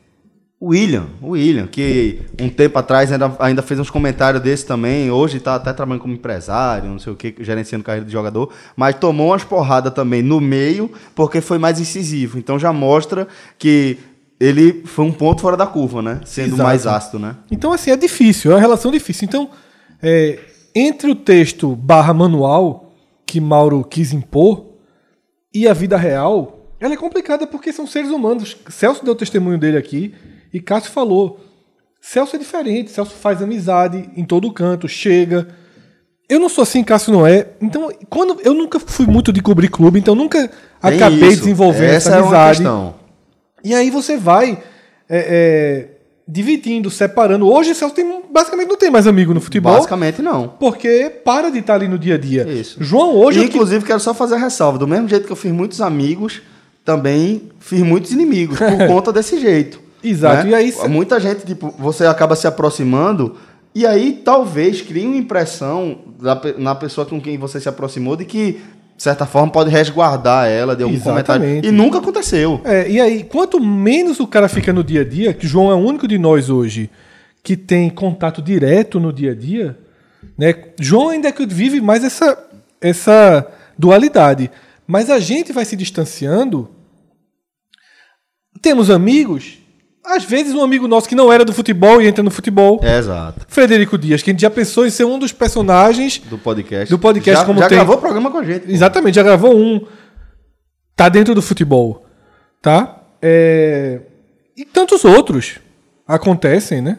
Que você tá dentro, não tava dentro, tá dentro, aí daqui a dois anos não tá de novo. Pre- amigos- Ex-presidente do Bahia, Marcelo, É, exatamente. é, cruzou com a gente na, na Copa do Mundo, criou alguma relação profissional. De repente, o cara é presidente do Bahia. Joaquim, que já participou dos nossos Joaquim. programas, participa do, do 40, participou do 45 Jardas com o Rafael. Pode ser presidente do Náutico daqui a um tempo, pode ser diretor do Náutico, já foi, já deixou de Kleber, ser. Kleber, enquanto Kleber. teve um momento que ele, ele tava dentro do Náutico, já da depois de Arena, uma relação com da a gente. FIFA. Isso. Aí você tem antes e depois. Você não pode dizer assim, opa, não tenho mais amigos, esse cara deixou de ser meu amigo. Exato. Não é assim. Tá? Não é assim que funciona. Só que, só que eu tenho certeza que Kleber já se chateou com a gente. Que Joaquim já se chateou com a gente. Que Jurandir Gaioso, Tu amigo tá, nosso tu que tá hoje. falando em ter certeza, tipo, não é por achar não, né? É porque já ter certeza que a gente sabe, né? Jurandir Gaioso, que, pô, amigo nosso, joga, já joguei tênis com ele 100 Um vezes. abraço pra Jurandir, É. que eu acho que até tá chateado comigo até hoje. Hoje é diretor de comunicação do esporte. Já se chateou pra cacete com a gente esse ano agora. sim, sim, por isso que eu tô Então, mandando um abraço assim, pra ele. é, é amigo nosso antes. Vai, depo- vai lá pra dentro e daqui a dois anos não tá de novo. E não Exato. importa, assim, você não pode. é, é, são relações humanas antes de relações profissionais. Tá? Você tem que tentar relações profissionais ao máximo, mas são relações humanas. A ideia é manter a relação humana É. de forma profissional, né? Que é fácil? Não, não é. Não é. Você impõe desafios, você impõe limites. E eu acho que quando você tenta fazer tudo de forma ética, funciona da melhor forma possível. E também tem um aprendizado. Tá? Que é o aprendizado de, às vezes, a partir da visão de um jogador de futebol, de um ex-jogador de futebol comentando sobre o outro, você começa a, a pensar que, porra, será que não bati forte demais? Será que não tá pegando é, exageradamente no tom? Eu já me arrependi de comentários feitos. Eu me arrependi muito de uma tweetada que eu dei um dia. Sobre Daniel Paulista. Não, sobre Vitor. Daniel Paulista. Não, porque foi de um momento, não acho que eu desrespeitei Daniel Paulista. Lá da lata? Não, a de Daniel Paulista foi se o Sport tem treinador, né? Acho que Daniel Paulista não era treinador. Não, não, então, mas que, que o esporte não tem treinador, todo mundo Todo sabe. mundo sabe. Resta saber se der, presidente. Na verdade, não tinha presidente. Não até tinha presidente e tinha treinador. Tinha, tinha os bolsos os bolsos de treinador É, era naquele trocado. momento, né? Inclusive, Daniel, o fa- toda vitória de confiança, toda retomada de confiança, eu vou lá e- e- Até porque, na verdade, ele tá fazendo o ritmo que se esperava. Agora ele foi lá Ele começou baixo. pelo atalho. Ele começou na Série A pegando oito como jogos. Eduardo Batista começou pelo atalho, acontece com alguns de começarem pelo atalho. É, então, a, de- a que eu mais me arrependo foi a de Vitor. Vitor, lateral direito. Numa época, revoltado com o Vitor, né, uma avenida ali lá do esporte, eu peguei aquela Coca-Cola que vinha com os nomes e veio com o nome de Vitor. veio com o nome de Vitor. Eu dei uma tuitadinha, tirei a foto da Coca-Cola e disse, meu irmão, que perseguição, velho. O cara não pode nem mais tomar. Mesma coisa de pegar uma Coca-Cola hoje, Ronaldo. O cara não pode nem mais tomar Coca-Cola em paz. Aí tirei essa foto, aí tomei a Coca, amassei a lata e joguei no lixo. Aí tirei a foto de novo. É. É muito pesado. Meu amigo. Pesado. Deixei, é. Ainda bem que ninguém. Bill. É, ninguém fez assim, porra, Fred, pegasse pesado aí, eu tô Ainda, rindo. ainda bem não, mas ainda bem que o- você mesmo reconheceu. Aí o que é que aconteceu? Eu vi, passou duas, três, quatro horas, apaguei a segunda foto. A da lata, ok, perseguição, brincadeira. Amassar o cara e botar o cara no lixo. Daí o cara, anos depois, seguiu jogando futebol, foi campeão, mostrou-se útil. Então, assim, a gente tem que é, saber dosar, tá? Entre o manual e a realidade, e às vezes você aprende. Muitas vezes grafite, ele não critica um atacante como a gente critica, porque ele teve lá né? Porque já sentiu na pele. Não é só corporativismo. É saber o quanto a crítica. É empatia às vezes. É, empatia. Conhece aquela situação e vê que é uma crítica assim. ali talvez não caiba. É, exatamente. Né? Porque o cara vê, veja, vê. Você- eu partindo assim da minha ignorância, dá pra você criticar. Agora, eu conhecendo o, a- o sapato apertado que aquele cara tá usando, eu sei que não é bem assim. Então, vou maneirar na minha crítica. Isso. Porque eu tenho mais lastro, eu tenho algo a mais pra minha análise. E você aprende com isso. É, vou fazer uma crítica agora, que não é pelas costas, não, porque ele tá aqui escutando. João Pedro, nesse momento, tá aqui escutando. Mas Ó, eu, Tomou o puxão da orelha de todo mundo, inclusive. eu deixei de retweetar João Pedro, por exemplo. Toda vez que o cara é, coloco o programa e retuito, porque João Pedro, nos programas recentes, chamou é, Guto de criminoso e irresponsável. Eu achei muito forte. É eu forte, achei é muito forte, forte. é forte, é forte Eu acho que ele não foi nem irresponsável, nem muito menos Não, criminoso. criminoso, a palavra mais forte é criminoso. Aí às vezes o cara só quer usar numa alusão, numa É palavra. como se no, no futebol é, determinadas palavras são aceitáveis, mas de vez Exatamente, porque também faz parte. Mas Pô, não- não é ele porra, foi criminoso Mas ali, faz- errou o passou passe. do ponto, eu já usei, possivelmente eu já usei. Crime- lateral criminoso, Lá, possivelmente o criminoso eu já usei. atacante bandido. Bandido. eu já usei, mas é o tempo. O tempo. Não, mas é, e, e quando você. É, o tempo faz com que Twitter, você então- com que você pondere mais as palavras. O tempo faz com que você pondere, você aprende. Eu não tô sendo Aproveitador e oportunista pode usar ainda, tá, Olha, galera? Eu não sei se você É elogio. É, eu não sei se você. Elogio. eu não sei se você. Eu não acho que você está sendo corporativista por começar a entender mais o lado do profissional. Quando você tem 10, 15 anos atrás, o cara quer ser contundente, quer ser. inci- O que o João falou, o limite do incisivo, respeitoso.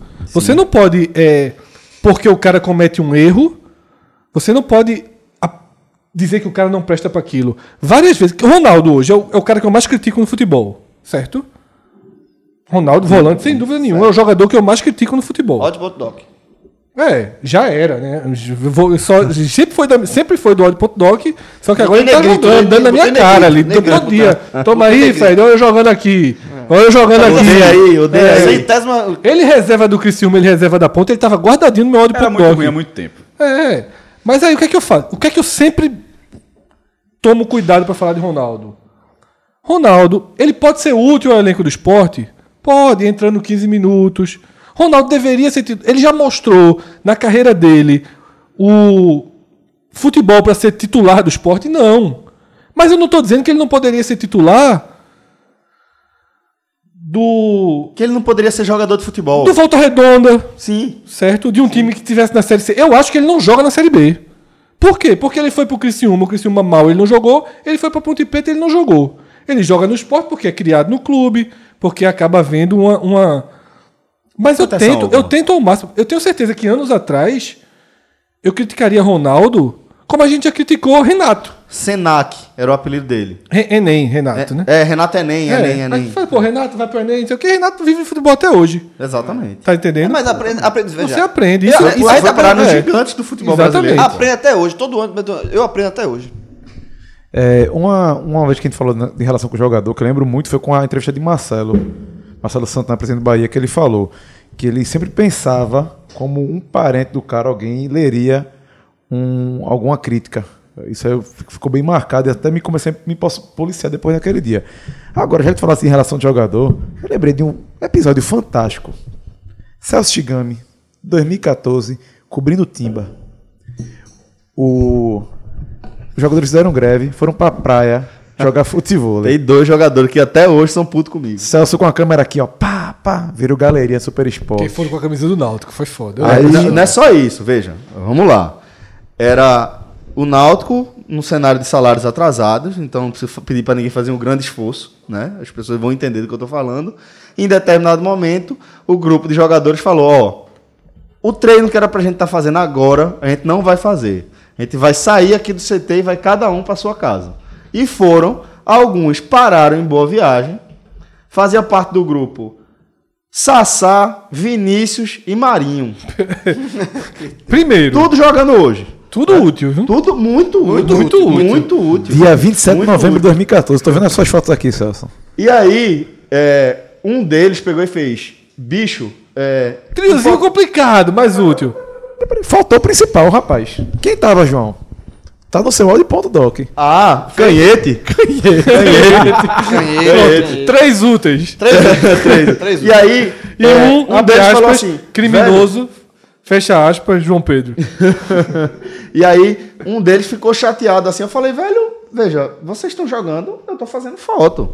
Você tá- vocês estão fazendo o que vocês acham que devem público, fazer. né? E eu tô Qual fazendo Qual dos três ficou chateado? Os três. Ah, os Não, três. No Marinho. outro dia, no outro dia, Maria, eu fui cobrir treino normal. Aí eu tava na, na entrada para um dos CTs do Náutico, o que fica é, do outro lado da rua. Tem aquela estrutura de, de- do, da sala de imprensa, que é colada com um campo, né? Tem outro campo outro, na- colado com esse, mas tem outros três campos que eles ficam do outro lado da rua, lado esquerdo, né? Pronto, aí foi o primeiro campo, o mais perto do portão pra, de onde vem o hotel. Aí eu tava ali no portão, no portão, esperando os jogadores passarem. Os jogadores foram passando, na boa. De repente vem Marinho, de bicicleta, numa bicicleta dessa barra circular. de, de eh, bermuda, pr- pronto, para o treino. Ele veio na minha direção rápido. Eu falei, meu irmão, a galera foi saindo assim da frente. Ele veio na minha direção rápido. Eu fiz, teve uma hora que eu fiz, eu vou ficar parado. Eu não vou ficar aqui correndo. Aí eu fiquei parado. Ele veio na minha direção assim e freou em cima de mim. Eu segurei o volante com as minhas duas mãos. Foi, foi mesmo? Freou em cima de mim, que eu segurei o volante. O Atropelamento guidão com as duas mãos. Tá ligado? Eu fiquei olhando assim pra cara dele. ele- Aí ele se levantou da bicicleta e fez: Meu irmão, que porra foi essa? Essas fotos não sei o quê. Aí eu fiz: Bicho, vê só. Vocês me viram lá? Vi. Tava lá tirando foto. Eu falei: Eu não tô entendendo qual é a dúvida de vocês. Vocês, jogadores do Náutico, faltaram a um treino por decisão própria de vocês. Vocês resolveram faltar ao treino por greve, qual- seja qual foi o motivo. Vocês, vocês julgaram que era motivo para vocês faltarem ao treino e com o uniforme do Náutico e jogar futevôlei na Praia de Boa Viagem. público, porque se fosse num prédio fechado, aí Eu fui pra lá porque todo mundo disse que vocês estavam lá. Eu fui pra lá, desci do carro e fiz foto. E fiz a matéria. Tem alguma mentira na matéria? Não, mas não tinha necessidade de botar foto porque aí me queima. Eu falei, velho, quem se queimou foi você. Quando decidiu faltar o treino e ir com o uniforme do Náutico jogar futebol na praia. Quem, quem se queimou foi você, não fui eu. E aí pronto, ficou puto comigo e meio que saiu ameaçando, não sei o quê. Aí pronto, essa, essa raça de jogador aí também. É, Sassá, É, Crisman, Canhete, Marinho. é, exatamente. O, o. Náutico, o, Náutico já, o Náutico já teve Sassá e Marinho no ataque. Bom time. Bom time. Vivi machucado. Marinho, né? Aí agora a gente vai aproveitar uma das respostas que Tiago Maranhão deu é, nessa troca de farpas aí com o Mauro César para entrar e abordar outra temática aqui dessa questão. Quando o Tiago Maranhão fala o seguinte: ou você é jornalista ou se presta a ser porta-voz de uma torcida. Essa, essa é uma crítica dura à relação de Mauro César com, com o Flamengo, né? E essa afirmação, ela, ela nos traz de volta a um tema que ele é quase embrionário do podcast. E aqui eu digo que vocês, eh, principalmente, vocês abriram uma porta que depois, eu não trato como coincidência, basicamente toda a geração de jornalistas que vem depois do podcast 45 minutos passou a adotar essa mesma postura. Porque vocês, volto a dizer, não apenas tiveram a iniciativa de assumir os times, como me convenceram a assumir o, o time um pouco depois, e a gente também, a partir daí, passou a sair em defesa de alguns colegas que se viam em situações de apuros por conta disso. Aí vamos lembrar aqui o próprio Renato, Renato Barros, que foi teve aquele flagra lá dele chorando na arquibancada da, da arena por conta de uma derrota do Náutico e pô, recebeu uma chuva de crítica até então ele não tinha assumido o time. Então, vocês abriram essa porta aqui e eu queria que vocês eh, trouxessem a- a- o ponto de vista de vocês agora, depois de cinco anos de que a gente fez isso, Fred. O que é que mudou na sua vida e como você enxerga essa situação hoje em dia? É, primeiro ponto, Celso, é que eu acho que quando a gente passou a se relacionar dessa forma com a torcida, não necessariamente foi uma decisão jornalística, uma decisão sobre o jornalismo esportivo. Ela foi uma decisão basicamente sobre o relacionamento nas redes sociais. Eu acho que a chave para a virada foi quando eu, Cássio, João, a gente entendeu que as redes sociais não permitem a relação personagem, não permitem a relação falsa. É o que a gente está falando. Se a gente faz um post, se Cássio faz um post no blog dele, twitta, e 30 segundos depois já tem gente questionando algo, complementando, debatendo, sugerindo, tudo isso essa velocidade precisa ser respeitada. Você só vai conseguir ser parte de um organismo vivo, que é uma rede social, se você estiver ali da mesma forma que todos estão, de peito aberto.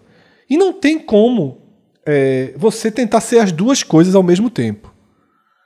Eu até acho possível tá, que você tente ser um jornalista que abandone completamente seu time. Que é a filosofia que eu já falei aqui várias vezes. Cabral Neto conversou comigo há muitos e muitos e muitos anos, antes do podcast, no aniversário de Celso. A- tempo. a fantasia. Não, Cabral, Cabral É. Há muito tempo que ele já adotou isso. Sentar- É época de é, é. rádio. Cabral falou pra mim o seguinte, Fred, eu não quero mais torcer pro clube que eu torci a minha vida inteira. Eu não vou mais pros jogos desse clube. Eu não, se eu tiver no horário de lazer, eu não quero mais assistir os jogos desse clube na televisão. Se eu puder ir pro cinema, com minha esposa, eu vou pro cinema. Eu, eu quero desconstruir essa relação. Ok. Quantos a gente conhece em. Aqui tem 20 anos de jornalismo esportivo, cada um. Quanto. Menos Rafael olhou feio assim. Quanto. Quantos a gente conhece que tiveram a mesma. Só o mesmo Cabral. discernimento de Cabral, só Cabral. Só Cabral. Só Cabral. Eu ainda acho que Cabral tem outro time. E ele não fez pelo outro time e não é a Juventus. Só não é de Pernambuco. Ah, sabe. eu acho sim, que ele tem sim. outro time. Eu acho que ele tem um outro time que ele gosta muito. Mas o de Pernambuco, que ele é, onde ele era concentrado, ele conseguiu é, se dissipar. Conseguiu largar. Tá? Internamente, sozinho, eu não tenho ideia. Mas ele faz um esforço Que eu não faria. que ninguém. Não é que você não faria, não. É que Ninguém nem fez, a ninguém gente, fez. nem ninguém que a gente conhece. Mais, mais, opção do mais, do, Cabral. mais, mais É. do que não fazer. De, um investimento numa carreira, eu quero ser comentarista dessa, eu, eu, eu quero ser assim, ele foi o investimento que ele fez. Pra, porque isso é um investimento. Ele Mas achou você que abrir tá- mão, é. você abrir mão do dia a dia do seu clube, de deixar das horas vagas ir pro, pro jogo do seu clube, isso é, uma, é um desprendimento muito grande. Que ele, Cabral, se predispôs a fazer. Que eu não, eu não, não fiz, não farei, não, não, não fiz, não faço e não farei. João, É- é mais do que não querer opção. fazer, é assim, mais do que não fazer é não querer fazer. Eu, eu já eu, tinha falado agora, não é algo que eu queira. Então, assim, tira, vamos, assim, Cabral já, já foi dita a exceção, mas de uma forma geral. Por exemplo, quando eu entrei no jornal esportivo, eu não entrei para dizer, pô, quero participar muito disso e quero me. E, e- mas a contrapartida vai ser me privar do meu, é, do meu time. Não, isso eu não gostei em nenhum momento e nem gostaria. Não é algo. Não é, porque, assim, faz parte de mim. Isso não é algo que eu quero para minha vida, dizer, ó, que não faça parte. Eu, eu gosto que faça parte. Eu gosto. Então, assim, como todo mundo gosta de fazer, a imensa maioria das pessoas gostam. Então, assim, é, a imen- imensa maioria das pessoas gostam. Mas o que acontece? N- nisso aí, é a, mesma, é a mesma lógica, assim, não é uma regra. Foi algo que, que, que Cabral achou que é má, e, e, e ele consegue. Que, que, que Mauro achou que o limite é não ir com a camisa. Eu acho um absurdo, assim, está indo, é fotografado, tá lá na arquibancada, mas não pode ver a camisa. Mauro ele não assumiu o time. Hã? Mauro nunca assumiu o time dele. Assumiu já. Não. Até ser flagrado. Sim. Só depois. Sim, aí depois, aí Só agora, depois. agora também disse quando a gente vez. teve aquela, quando eu tive aquela discussão com ele, quando a gente teve aquela discussão com ele lá atrás, ele não se posicionava como jornalista do Flamengo, torcedor do Flamengo não. Ele se posicionava com uma plena neutralidade e chamou a gente barrista. Também não chamou a gente torcedor de esporte não. Também não, não foi pra esse lado não. O argumento que ele usou ali foi outro, foi Eu- barrista. é, eu acho que de lá pra cá, acho que ele melhorou. Acho que ele, ele errou muito feio ali. E, sobretudo, porque depois ele deu uma menor pesada no podcast, que é algo que ele eventualmente Faz hoje, né? faz hoje, né? é, é, Mas na verdade, ali é que ele- dele, é como tu dizendo, não dá pra a gente só Mas falar aqui tempo. pelo parâmetro dele, porque senão Claro, então. nunca ele vai é, ter. isso- É, exatamente. Mas assim, o que eu digo assim, não existe uma regra, por exemplo, a de Cabral foi uma, a de Mauro é outra. A de PVC, por exemplo, que era um cara, eram colegas de bancada, esse já vai. É, Julgo que foi que senta do lado. É, fala, fala Bertozzi do- Bertozzi, do- Atlético Bertozzi que foi, foi, pra, Que foi pra, pra Argentina. pra Argentina. Pra Argentina. É. Inclusive, foi, é, eu acho que eu nem seguia Bertozzi nessa época. Foi na, eu lembro. Foi criticado. Foi é, nesse dia. Curiosa, boa, boa lembrança. Foi nesse dia que eu disse que eu torci pro esporte. Foi por causa de Bertozzi. Foi nesse de Bertozzi. O quanto me incomodou naquele dia. Foi eu quero matar essa charada. O Atlético Mineiro foi 2013, né? Pronto. Muitas, obviamente muita gente sabia, mas em 2013, com o Atlético Mineiro, nessa campanha, o jogo é, Atlético e Arsenal de Sarandi. Boa. Foi 2013, acho que o Atlético goleou, inclusive. é, deu show lá. É, a campanha do Atlético foi muito boa. O o cara foi massacrado. Porque lá deram o prêmio. Porque o, o estádio de Arsenal, que o Sport até jogou recentemente, é, tirou o Arsenal da Sul-Americana. E você vê com a arquibancadazinha. Irmão, Gislene de Carli, aquele estádio ali. É total, arquibancada, meu irmão, meu Deus do céu. É, Antônio Inácio é muito pequeno, é impressionante. Porque já foi campeão argentino naquele clube, da própria Sul-Americana. Aí tava na arquibancadazinha, a turma do Atlético lotou o setor todinho, mas assim. bastava um HD, fechar e procurar as pessoas, como inclusive a gente faz, é normal. Acharam o cara. Foi um massacre. Torcida do Cruzeiro, ah, por isso que isso, por- bota na bancada um cara que é do Atlético pra comentar Cruzeiro, não sei o quê, tal, tal, tal, tal, tal. E ele disse, não, eu sou Atlético, falou tal, que, e, e falou óbvio, porra, eu paguei a passagem, paguei o ingresso, fiz tudinho. Aí me incomodou naquele dia, porque eu disse, porra, não pode, como assim? Foi justamente por isso, eu disse, veja só, o cara comprou a camisa, que não é barata, Foda, vê, vê, vê, vê, pro outro lado. Se a camisa fosse. é, sei lá, roubou a camisa. roubou a camisa, entrou com- dando carteirada, é, embarcou num voo ilegal, clandestino, tudinho. clandestino. Aí, aí, clandestino. Aí, aí, meu irmão, aí beleza, pô. Mas o cara comprou a passagem que não é barata, comprou a camisa que não é barata, comprou o ingresso. Que não é cor- fácil. Provavelmente correu, cor- correu de cacete lá, porque também não é, é hostil, É. né, lá em Avejaneira. daquela- Então, veja só. Como assim não pode, meu irmão? É, Não, velho, isso, isso aí. não, na- aí, então naquele, naquele ano, claro que. Aí eu falei, eu, eu lembro, deve ter algum tempo, se for buscar desse, eu disse, ó, eu sou esporte. Pra quem não sabia, eu, eu, torço, eu torço pelo esporte. E isso aí poderia ser eu, como já foi. Como foi, né? Porque em 2009, a to- tem muito mais torcedor do esporte, porque. Tinha muito torcedor do Atlético, porque foram 1.800. Mas se tivesse. Não tinha HD. Transmissão da Globo, se você colocar no YouTube, não é HD, esporte e. Colo-Colo. e Colo- Mas se tivesse uma imagem lá e colocasse, colo- colocar alguma foto, eu vou estar lá, porque eu tô lá com a camisa. Comp- é, comprei minha passagem, comprei o meu ingresso, na- esperei na fila, esperei abrir, o, foi uma confusão no cacete para abrir. É, cheguei a horas antes com medo do cacete levar, levar tapa da Garra Blanca, a torcida do Colo-Colo, e na saída, meu Deus do céu, foi, foi- a, a saída, foi difícil. Então, assim, e aquilo eu considero uma das maiores experiências que eu tenho como torcedor. Eu nunca me privaria daquilo. Não, lógico que não. Nunca. Então, assim, a regra, você não pode chegar e dizer pode ir pro jogo, mas não pode ir pra camisa, ou não pode ir pro jogo, porque de repente alguém pode chegar e falar, ó, porque veja só, ele colocou uma régua aqui, aí, aí, Ele pode colocou chegar, dele, né? aí- é, exatamente, mas não, mas aí todo mundo, mas nessa nessa nessa ân- ânsia, todo mundo acaba pegando isso, mas de repente pode alguém chegar, alguém, o próximo, um cara que de repente fique um cara ácido, um cara que pega muita mídia, e o cara chegar e dizer, ó, não é pra ir pra arquibancada não.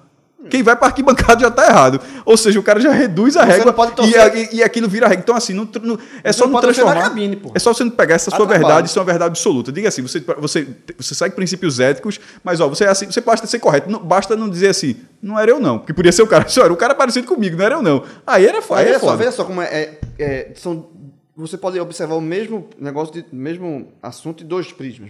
A gente falou de Cabral, que foi uma opção dele se distanciar. Ok? E para mim, o Cabral é um dos melhores comentaristas do Brasil. Gosto muito de Cabral. Já falava aqui que é o melhor comentarista de Pernambuco. E eu sou fã de Cabral, do trabalho de Cabral. É, e ele adotou uma linha. Eu já falei aqui que não vou abrir mão da- do meu time, enquanto minha folga eu vou pro jogo, normal. E eu acho isso também importante pro meu trabalho.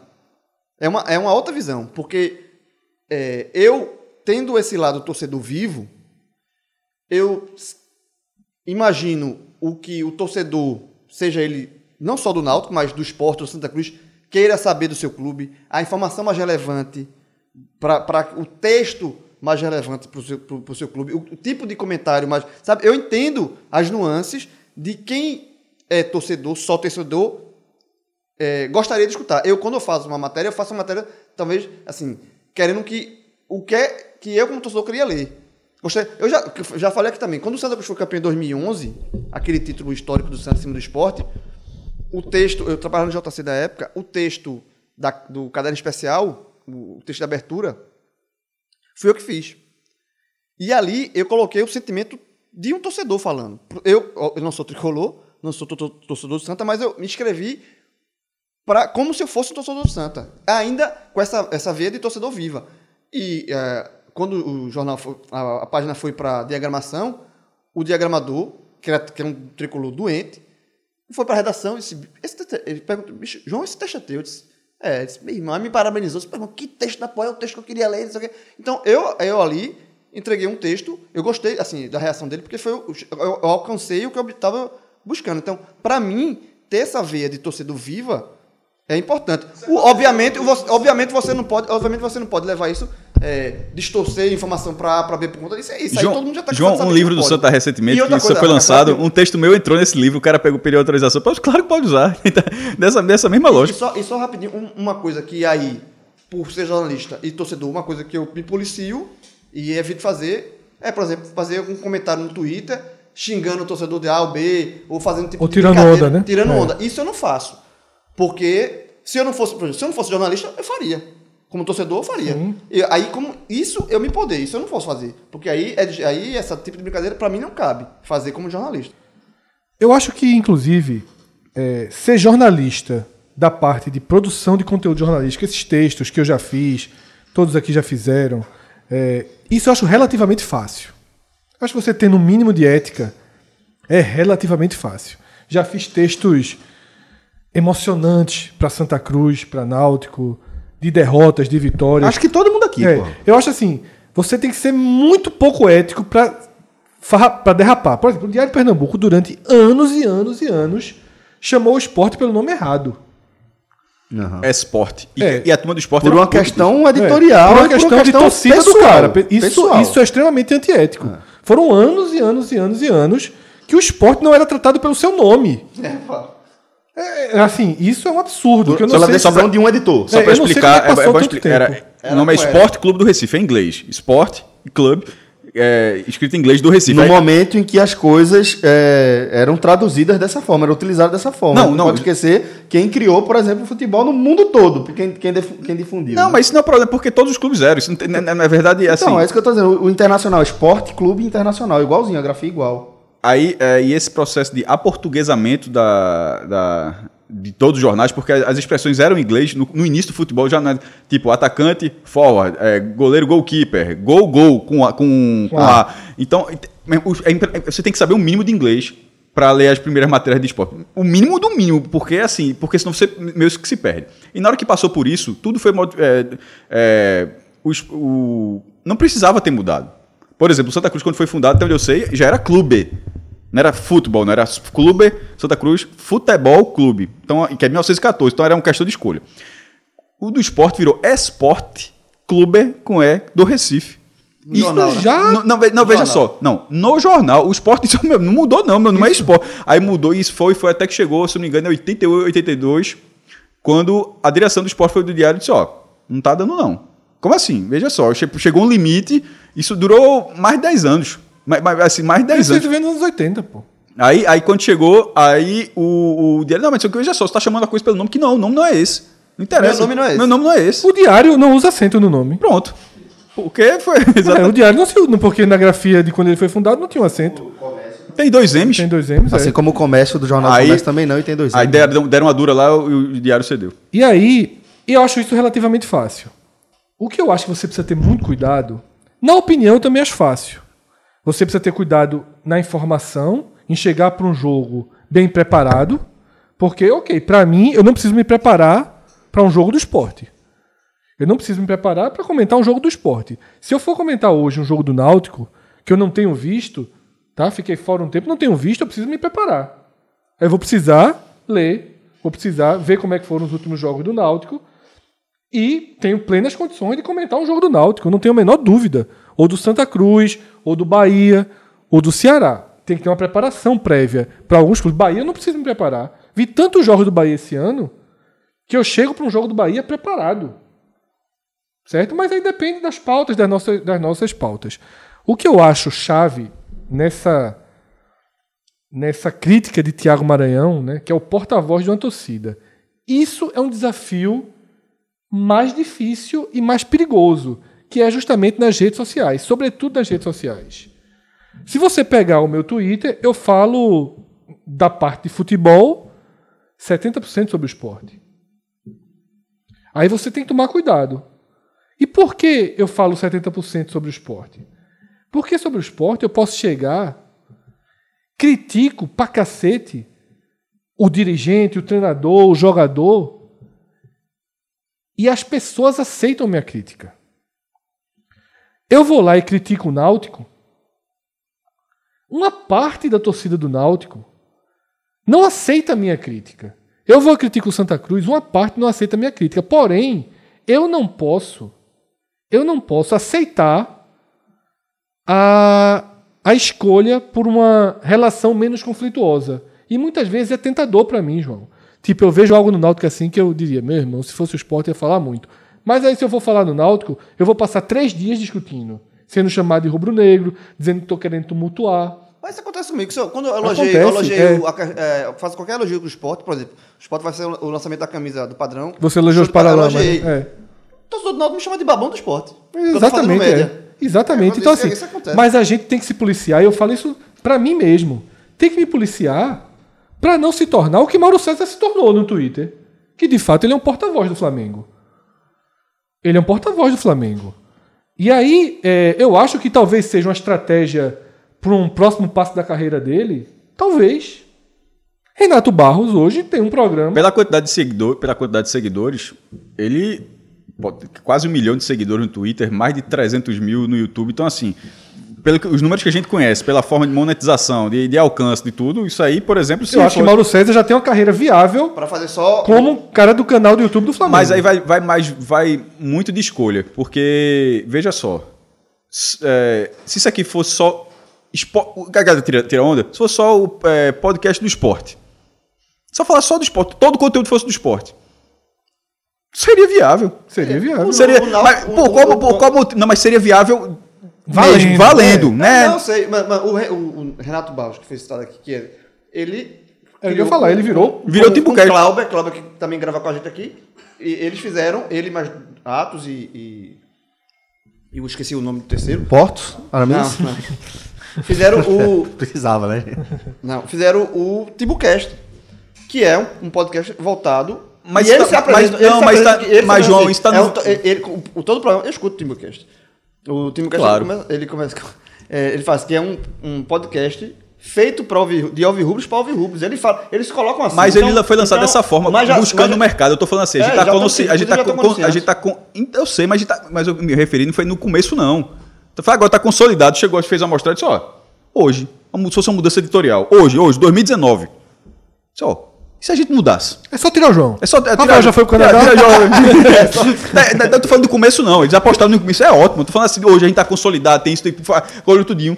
Provavelmente, pro, como, eu tô falando do esporte, mas poderia ser do Santos ou do próprio. Provavelmente seria viável. Mas por quê? Isso não é nem cogitado e nem será. Porque ó, todo mundo tem.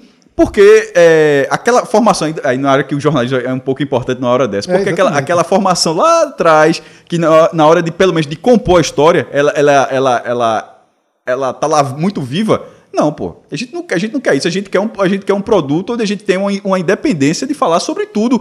Sobre tudo, sobre todos, para todos. Então a gente, a gente não quer ter essa limitação. Eu mesmo, pô. é, não tem, eu não ontem- tenho o é, menor interesse de ser dessa forma. Eu ontem eu fui assistir. Fiquei puto porque não passou Botafogo e Confiança. Eu não abri na Dazone, só tava lá o jogo do Fui Sampaio com assistir, 13. é, perdi motivação pra assistir porque o Sampaio fez 2x0 logo. Mas, bicho, acompanhando Série C, eu não quero perder de mim, tirar de mim.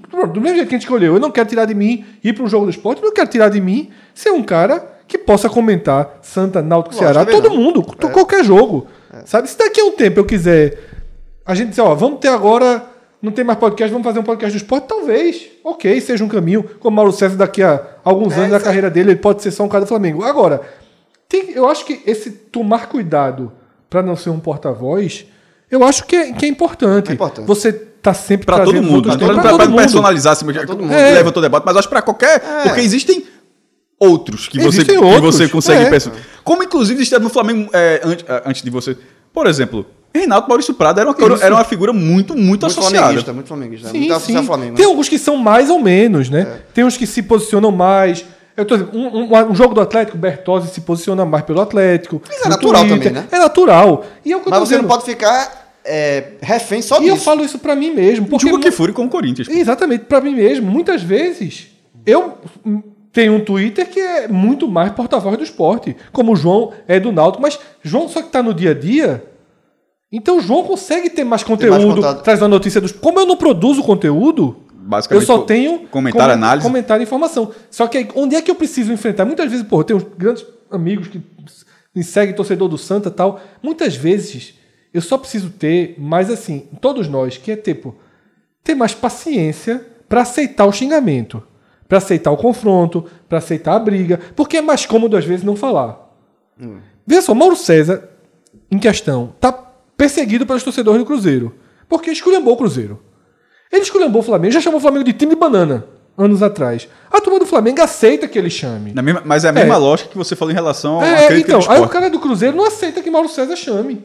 Eita, agora Mauro César é perseguido Isso é pelos verdade. caras do Mas isso, isso- isso também tem que ver. É, é uma, é, uma relação- é um é. amadurecimento, na verdade, que tem que vir. Tem que vir do público também, exatamente. Sabe assim, tem que vir, né? Só da- é óbvio que parte do jornalista que você tá dando a cara a tapa ali, mas o público também Porque tem o que cara, porque realmente achar, é óbvio, o cara chamava o time de banana. E, e assim, achar que Fred, o que, por exemplo, que a gente não critica o esporte é brincadeira, pô. Não, muito mais, pô, é. Pela, que Muito é- mais. É, aí o que é que eu falo? O Santa Cruz, porra, eu vendo o jogo, assisti o jogo todinho, sexta-feira. Porra, vendo os caras do tricolor do meu lado, endoidando na redação. Irmão, eu escrevi no calor ali. Talvez a minha tuitada sujeira que o Santos esteja mais vivo do que estava. Talvez, Eu mas porra, fiz isso, eu botei. todo mundo ali no Eu calor, eu vi, vibrando. tá vivo, tá- é, tá- porra, mais vivo que nunca, eu sei o quê. também. Aí os torcedores do Náutico ficaram com raiva. Aí lá no grupo o cara falou, bicho, ó, a prova de que o Náutico é mais rival do esporte é que Fred fez um texto elogiando o Aí é Santa. amadurecimento do, É. do público também. E aí, é, os caras do esporte também ficaram com raiva. Porra, meu irmão, calma, velho. O Santa ganhou um jogo, tá fudido, não sei o quê. E só pra não ficar com raiva de mim, o outro integrante do Timbucast, lembrei, é Chapo, Paulo Araújo, que também participa do, Tim- do Timbucast. São quatro alvirrubros. E eu acho que vai ser um. Eu acho que- que é- que é bem Vai ser um caminho bem natural, que Bem no natural. futuro tenham mais programas, como de jornalistas ou não, né? Como o Alessandro faz um conteúdo É lá, pro outro lado, nesse, do Timbucast, jornalistas só dois. Só Cláudia e Renato. É. Tem uma arquibancada coral também, né? Tem. Que o pessoal faz também. Tem o Vozão Cast, pô, que surgiu aí é, a partir do nosso programa, deu ideia. Pô, lá no Confiança já tem, ouvinte nosso também. Então, pô, Tem do é- CSA. eu não conheço, João. Mas... Bom, se tiver, você não é muito bem quisto lá, não. Eu tô querendo. Eu tô. Turtlecast, Ô, é? Hã? Casco Cast. Meio e. Casco Cast é o nome errado, Deus. E o CRB, quando começou a ganhar, que a galera chamou de tartaruga vermelha. Mas. Peraí, peraí. Azul é Leonardo. Raf, não, Leonardo. Rafael. Não, Rafael Rafael, Vermelho. Rafael Vermelho. Leonardo e Rafael. Leonardo e Rafael. É, mas eu acho que se o CRB tivesse subido nesse. Subisse Veja esse só, ano, se o CRB. se aproxima não, muito não, mais. veja pô. só, se o CRB, se rolar um X, vai ser. Porque assim, um tracinho do X parece certo. né? Mas assim, se outros tracinho, se outro tracinho acontecer, é um X histórico, Maceió. É verdade. E indo pro quarto e último tema, perdemos aqui um integrante provisoriamente. Vamos pro quarto e último tema, tá? Que é a relação imprensa com imprensa. Nossa relação com outros jornalistas. Tá mudando. com outros grupos, saber se. Ela- é um tabu não se criticar a imprensa. Eu acho que isso caiu. Eu acho que hoje a gente também se posiciona, não só, por exemplo, como torcedor dos nossos times, tá aqui falando. mas, por exemplo, eu sou assinante da ESPN. Eu pago pra ver aquilo. Eu pago pra ver o Sport TV. Então, por exemplo, nessa, nessa noite, na noite de domingo, eu fiz uma tweetada criticando algo que eu vi na ESPN, no linha de passe. Juca Kfouri tratou um lance, o lance do primeiro gol do Bahia, citando que o VAR, meu irmão, uma crítica violenta ao VAR, assim, absurda pelo fato do VAR não ter interpretado que SIC, né? Ele que falou Lucas, que na verdade era Luca, mas na verdade quem tá na bola é Giovanni, certo? Mas ele chamou de Lucas, querendo se referir a Luca, tá? Que Luca estava em posição impedida e participou da jogada, porque Luca acompanha a bola, que na verdade Giovanni acompanha a bola, que acaba sendo finalizada por Gilberto. E achou um absurdo que não tenha sido marcado isso. Eu estranhei, né? Na mesa ninguém contestou, e aí no nosso grupo, na hora, no Clube 45, Caio, torcedor do Bahia, colocou o print da, da jogada. E Giovanni, que Lu- Juca Furi chamou de Lucas, Giovanni tá muito atrás, mas muito atrás, dois metros atrás.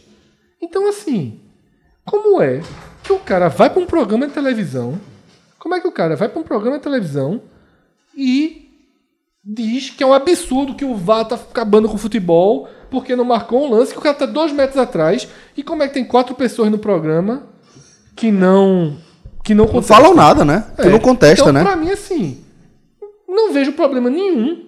Ah, eu também não vejo, não. Agora, fazer essa crítica. Agora, agora tem um pro- Assim, eu também vejo. Mas é, eu acho que fica uma relação mais difícil quanto mais próxima. Tipo assim, Sim. você critica. Eu já critiquei. É, é, também julgo que foi o pessoal da ESPN e Sport TV, mas é mais fácil, porque há esse distanciamento.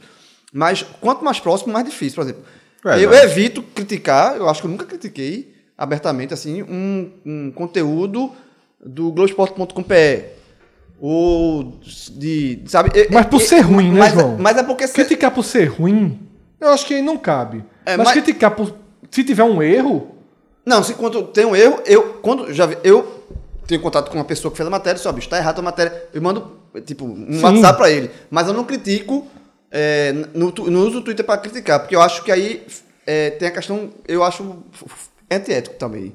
É, eu criticar o trabalho de um concorrente meu direto, sabe? É, tem, tem, é, é muito mais difícil essa, essa relação de, de, de crítica mais próxima, assim. Como é mais distante, eu não sei se eu, também é, é- é correto o que eu tô dizendo. Eu, eu só tomo isso pra mim, sabe? Daniel Leal fez uma como, crítica- Como, por exemplo, como, por exemplo, também acontece o seguinte.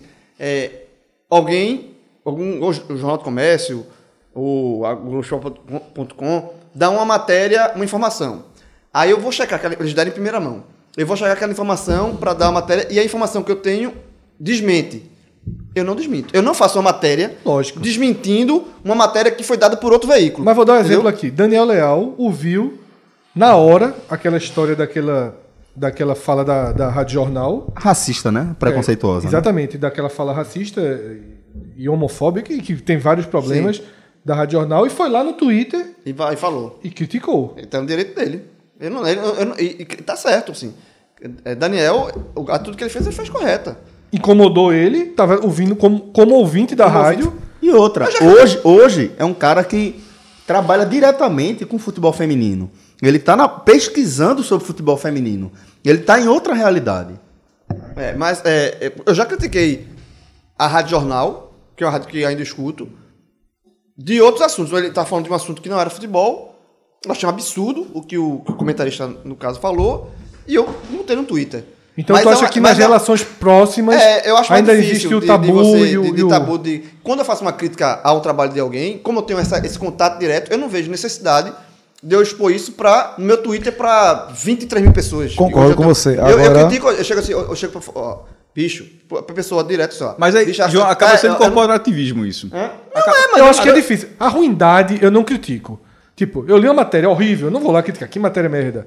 Ou é, é, ouvi um comentário e discordei do comentário. Não é, tá lá- mal escrita essa É, matéria ou vou algo lá, do tipo, né? Eu não vou lá e vou dizer, Sim, discordei é. do comentário. Mas se eu tô ouvindo algo que me incomoda de alguma forma, ou por um, uma forçada de, de, de, de barra, ou por uma informação falsa, eu acho que eu falaria, tá? Existem tabus a aí. gente já falou um pro outro aqui, inclusive. Você já corrigiu o João. E esse, esse tipo de interação já aconteceu. Ó, nesse tipo de caso, é, fa- faz, faz tempo já, né? É, Mais de dois anos, perto de três, acho. Que tava, que tava uma época, acho que o Sport foi treinar no CT do Flamengo. É, é, E é, é, porque se dizer que era unilateral. E obviamente nunca foi uni- unilateral. Pode ser mais de um lado que do outro, mas unilateral não é. E a torcida do Flamengo ficou puta porque que o Sport treinou no, no- na Gávea. E, e, obviamente ficou puto por causa de 87. Aí, numa, é, um desses programas, não sei qual era o, o programa do dia, é, que aí que aí Mauro César, acho que ele falou assim, que nessa questão toda explicando lá em 87, e por exemplo, inclusive estou até fazendo um livro reescrevendo a história. E eu não vi esse programa. Me marcaram e eu disse, pô, não, mas eu não vi. Mas a ESPN coloca o, o, o conteúdo à disposição, parte do conteúdo, e tinha esse trecho. E realmente era, a fala era desse jeito. Aí eu, porra. Aí o cara, fiquei naquela, fala, não fala, mas meu irmão. Aí eu perguntei. Marquei, pensei muito, perguntei de uma forma bem educada, marcando ele, disse, ó, é, Mauro, eu vi um programa, me marcaram, vi um, vi um programa porque me marcaram muito, e, e uma fala onde você se refere a um livro e que estava um livro sobre 87 e que tinha gente reescrevendo a história. Eu queria sa- saber se você, se você poderia é, dizer exatamente quem escreveu essas pessoas, porque eu estou fazendo um livro sobre, sobre esse tema. Ele respondeu que tinham outras pessoas fazendo o livro e citou o livro de, de um outro livro de 87 Respondeu dando uma de doido, né? respondeu um, um outro livro de um advogado que, na- sa- curiosamente, lançou na mesma época, um, um- escreveu um livro sobre o, Flam- o- sobre o, o Flamengo, como o Flamengo sendo campeão, e citou esse livro. Veja só, não fazia sentido, porque a visão que ele acha, Mauro, é que o Flamengo foi o campeão. Então esse cara tá corroborando a Então, história é, então com ele, ele, ele não né? estaria reescrevendo a história com a história que ele concorda. Então, assim, a resposta dele não fez muito sentido. É, e depois a gente é, é, trocou mensagem e tal, falou, só, só, só bicho, ó, tá tava muito difícil desviar dessa indireta.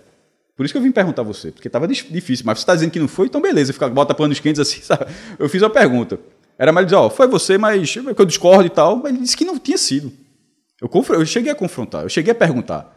É, eu- eu- isso eu digo até hoje, ele, eu finjo que acho que ele não foi, ele finge que acha que eu não achei. Mas é óbvio que, que era difícil que não fosse o- aquele livro, e ele não respondeu.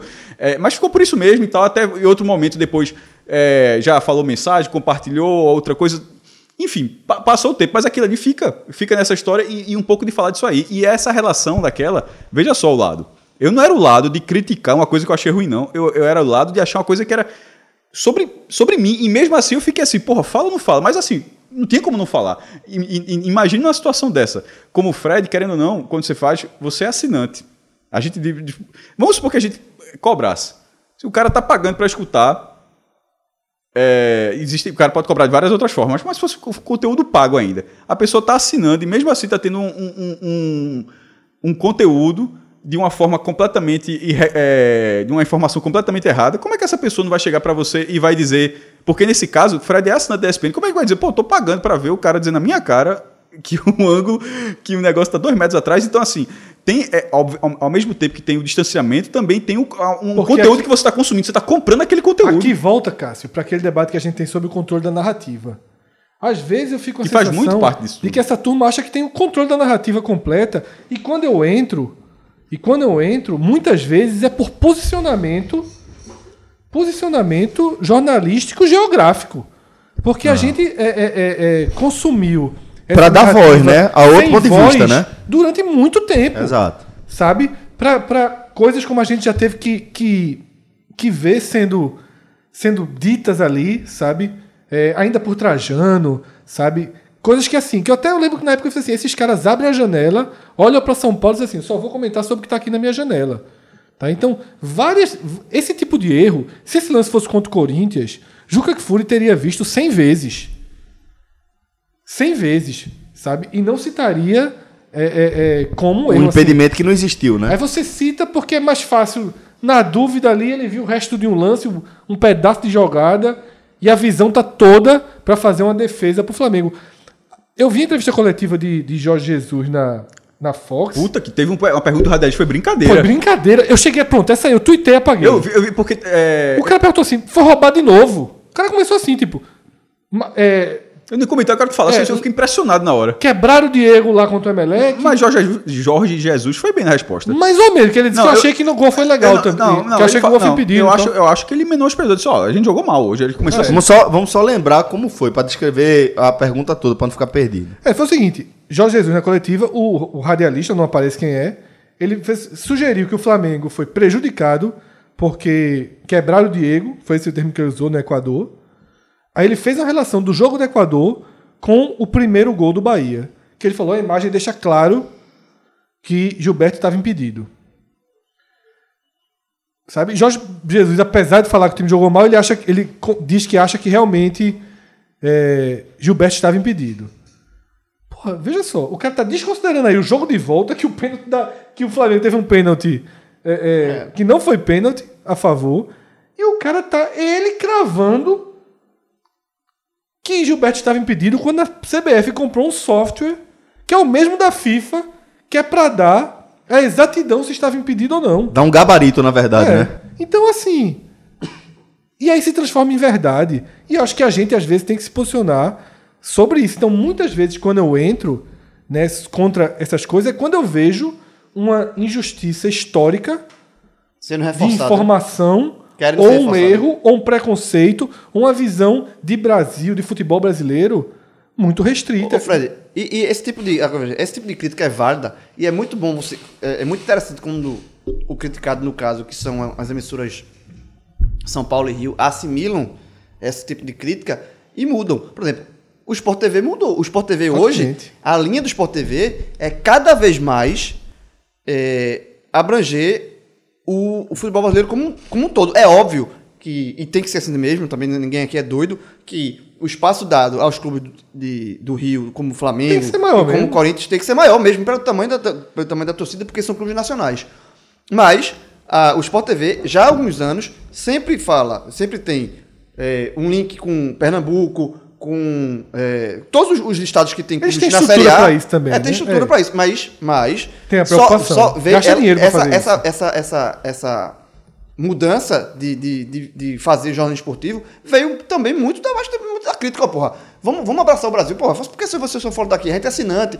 Talvez esse tipo de crítica que você faz fez com que as, as a- pessoas- ou pelo menos é. acelerou esse processo. Por exemplo, é, além disso, é, o- o- alguns programas é, da rede do, da- do, do Sport TV estão trazendo comentaristas de outras praças. Hoje, nesse dia que a gente está gravando aqui, Cabral participou do Redação Sport Sim, TV. de Minas, Rio Grande De do Sul, Minas é já comum, vai, é. do Rio Grande do Sul já vai. Jorge Guilherme Não, foi muitas participou do vezes. Redação Sport TV lá na bancada. Já Lá tem na já bancada, O Jorge Guilherme bancada. foi muitas vezes. Exatamente, isso é. Isso, é, isso eu acho que. esse Mas tipo de aí- crítica vai- aí tem essa quando- visão, quando João. você assimila a crítica. né? Aí, por exemplo, é, acho que todo mundo passa. Acho que a Fox não vejo. Não é muita dos caras. É, realmente larguei assim, não dá. É, eu nem vejo. Aí, mas, por exemplo, a SPM, Bertozzi, querendo ou não, é uma figura de Minas. Mas veja só, não tem uma figura no Rio Grande do Sul. Aí tá lá o Rio Grande do Sul podendo decidir a Copa do Brasil, podendo ser semifinalista da Libertadores.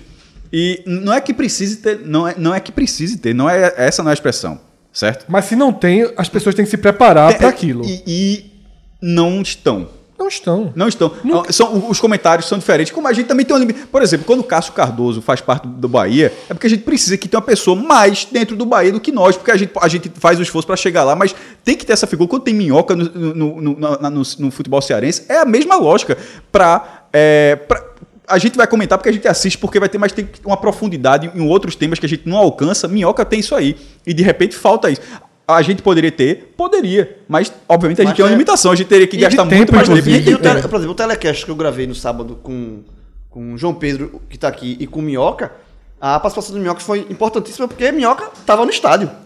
Então ele traz uma, uma coisa que a gente poderia gravar, ou fazer o telecast do, do clássico cearense, normal, analisando o jogo, mas sem ter a percepção Mas só pra dizer isso, porque os caras, de Minas também, mas do Rio Grande do Sul, acho que quando a gente fala. eu a gente, Nordeste, eu não tô falando de Cássio, tô falando de uma forma geral, o eixo.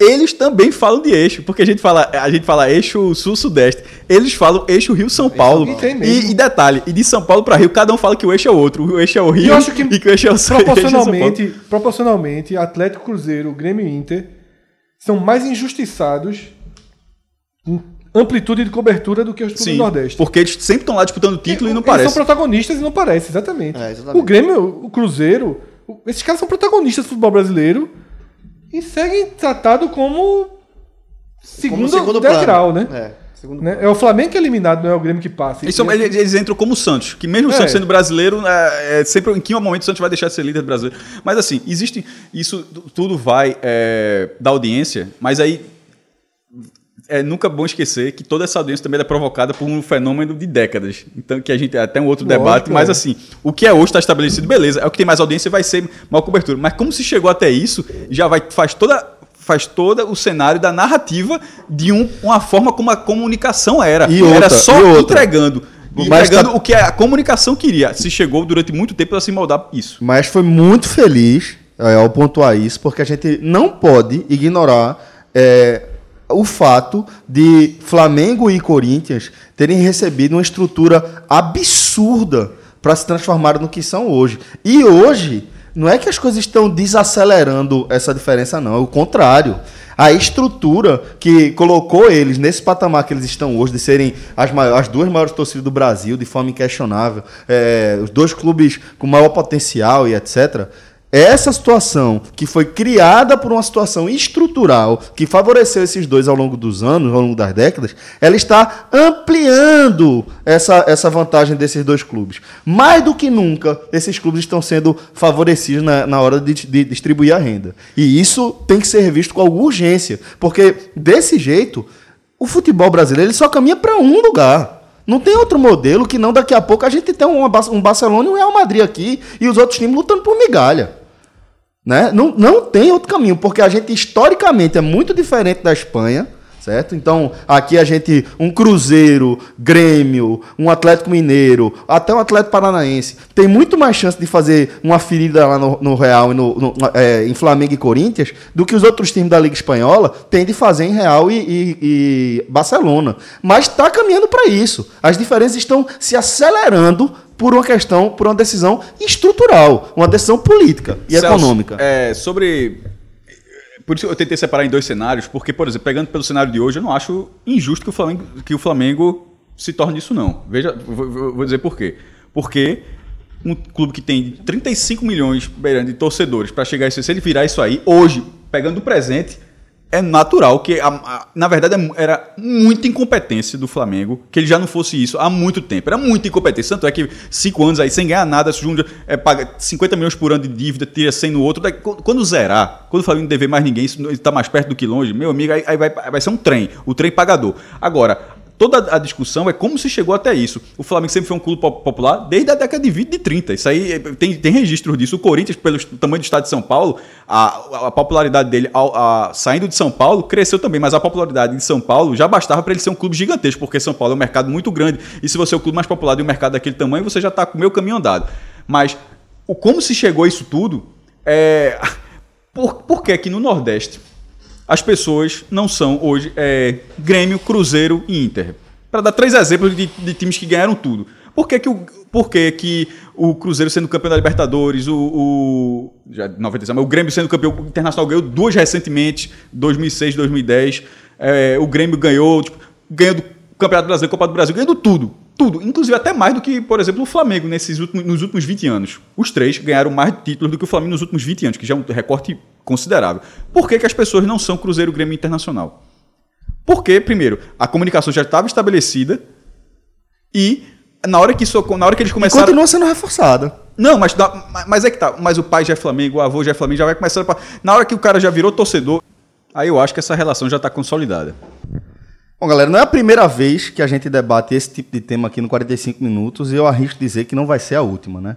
Há algum tempo, eu diria que desde os primórdios do 45 minutos, a relação eh, do jornalismo com a, a sua função, o seu ofício, ele acaba sendo um tema recorrente aqui do, do- da nossa programação, até pelo estilo de comunicação que a gente vem fazendo. Então, eh, a gente dizer que esse aqui é só mais um dos programas que a gente dedicou a essa temática. Espero que vocês tenham achado interessante a maneira como a gente abordou o tema e que tenha servido para tirar algumas das dúvidas que a galera tem em relação à à cobertura mesmo, a- a- aos bastidores e a estrutura da crônica esportiva.